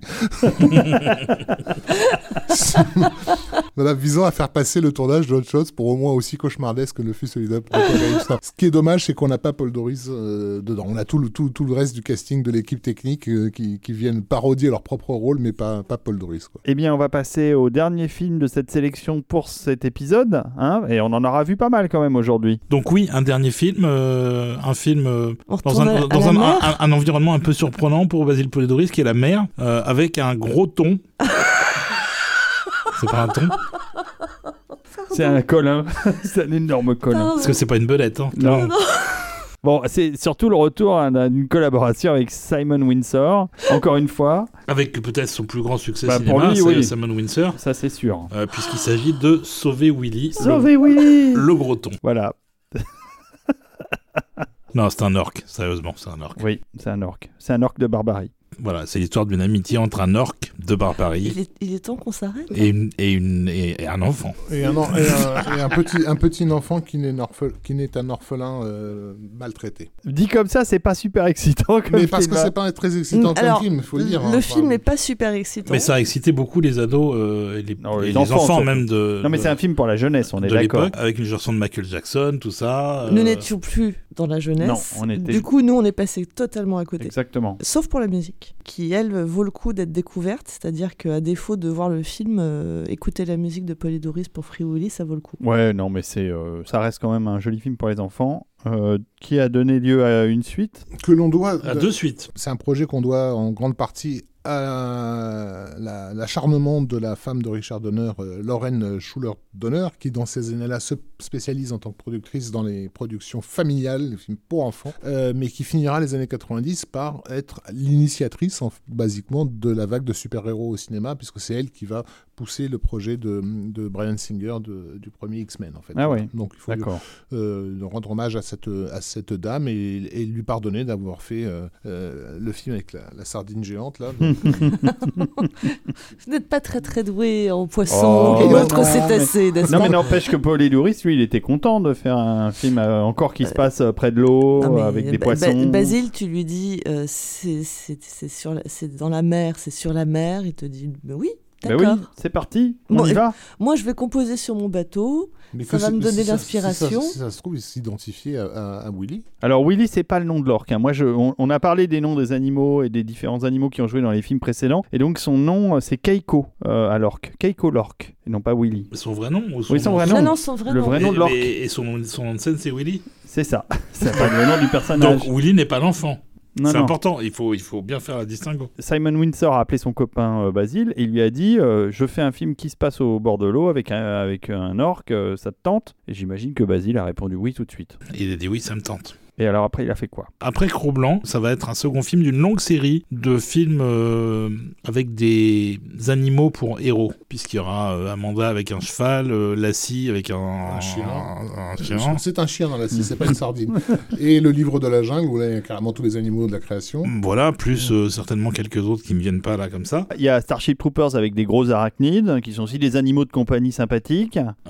Oui, bah c'est tout en fait. Le fait que ce soit euh, des animaux, c'est un sujet qui l'intéresse plus que la moyenne, on va dire. Le fait que ce soit un animal marin, en plus, rajoute donc la donnée euh, maritime qui, pour lui, fait basculer le, choix forcément vers le oui, euh, quel que soit le projet. C'est-à-dire qu'il a toujours tenté d'aller vers ça. Basile est conscient d'une chose, peut-être plus que tout le reste, c'est qu'il est meilleur quand il est inspiré par le sujet. Ses choix de films à partir du début des années 2000 vont refléter ça. Il ne choisira plus que les trucs qui lui font véritablement envie, mais on, on y reviendra à ce moment-là. Simon Windsor, Ronald Kleiser, John Milieu, c'est les gens à qui il dit oui systématiquement. Systématiquement, bien sûr. Euh, donc, euh, quel que soit le projet, et Dieu sait que les projets merdiques, ils en ont eu quelques-uns en, en cumulant les trois. Sauver Willy était quand même affublé d'un album pas terrible, puisque euh, il y avait à peu près une petite trentaine de minutes de score, qui était combiné à des chansons franchement pas passionnantes. Il y a bien, plus de musique que ça dans le film. Et le, le Sauver Willy 2 qui interviendra, je crois, deux ans après, euh, c'est encore pire puisqu'il doit y avoir que 15 minutes de score sur le disque. Donc peut-être qu'un jour que tout ça, ça ressortira, ce serait bien. Commercialement parlant, il faut aussi comprendre, c'est un film familial, c'est un film à destination des enfants, c'est un truc qu'on considère pas que les mômes vont se précipiter sur un album de musique euh, symphonique Ouais, de Basil non, Doris, quoi. Donc, Cela euh, dit, le compositeur a, a quasi 20 ans euh, de score derrière lui et euh, les, les éditeurs sont quand même pas débiles. Euh, ils savent que les amateurs d'un compositeur vont acheter euh, le score. euh, pas donné proportions suffisantes pour justifier, en tout cas à l'époque, la publication d'un Bah, ça, ça, euh, arrivait, mais c'était un deuxième album en Ouais. fait. À la rigueur, on avait le thème et c'était basta, on devait s'estimer euh, s'estimer heureux. Mais donc le film est un, ca- un carton, enfin un gros Énorme succès carton. quand même, il faut le citer. euh. je pense que d'ailleurs il va largement contribuer dans les années suivantes, comme souvent avec les titres de films pour enfants, à être réadaptés à des sauces pas forcément très, très, très éthiques, on va dire. Mais c'est vrai que bah, beaucoup d'Américains qui vont, quand ils vont pisser, ils disent I'm going to Free Willy, quoi. Donc voilà, c'est normal. Ok. Ça se dit, ça Oh my god Vraiment? Bah oui. Ah ouais, j'y j'y étais pas là. Tu Mais... savais pas, tu connais pas Non. Je vais, je vais libérer Mandela, je vais sauver Willy. Non, d'accord. Ok. On Non. apprend des choses, Non, hein, non, même jusqu'au bout d'un épisode. C'est pour ça, euh, nos auditeurs, il faut leur dire, hein, allez jusqu'au bout des épisodes. Vous avez de la musique d'abord à la fin, puis ensuite on raconte des choses intéressantes jusqu'à la dernière minute. Je dois le dire, enfin moi j'apprends des choses jusqu'à avec vous, hein, grâce à vous. Mais arrivé à la fin de l'épisode, on n'a plus rien à boire. On est, euh, ma San Pellegrino, elle est presque finie. Et on termine sur Sauver Willy. Donc c'est quand même. On s'est on s'est C'est pas vrai, facilité on, la on ne s'est pas aidé sur ce coup-là. Moi, je propose qu'on écoute Sauver Willy. Bah, ça va je nous propose- remettre les idées à l'endroit, Non, parce non, que je c'est vraiment très bien. Qu'on se dise au revoir et qu'on finisse Carrément. de Willy. Tu mais- nous coupes la chic. Exactement. Mais non, mais c'est fini Là, là. tu te dis, ça va bien le massacre. Non mais ma- madame, madame Stéphanie, ça suffit maintenant, faut rentrer chez vous. Faut rentrer chez vous. C'est fini. c'est terminé à l'émission. m'emmerder, Hein les trois. Allez. Hein, au revoir. Bon, on se, on fait des bisous, bisous. Bah, on se fait des bisous. On embrasse nos contributeurs qui, Mais oui, on euh, qui nous ont entendus euh, aujourd'hui, euh, qui nous entendront bientôt à nouveau pour, euh, pour la dernière partie sur euh, Basile Polidouris. Oui, qui Et- commencera avec euh, un autre Willy d'aujourd'hui qui est Steven Seagal. Eh ben, nous- nous- ça, ça va être un, On un vrai bonheur. parmi les poissons, c'est un saumon. C'était un saumon, maintenant C'est une asperge à l'époque. Alors, euh, après tous ces noms d'oiseaux, euh, je vous embrasse. Euh, je t'embrasse, Rafik. Mais je t'embrasse, David. Euh, je t'embrasse, professeur. Je t'embrasse Et- rigoureusement, et- David. Et j'embrasse Stéphanie, évidemment. Mais moi aussi, je Et t'embrasse. donc, euh, et nous vous embrassons tous avec grand bonheur et on vous dit à la prochaine fois et euh, eh bien libérons donc Willy puisque c'est le moment.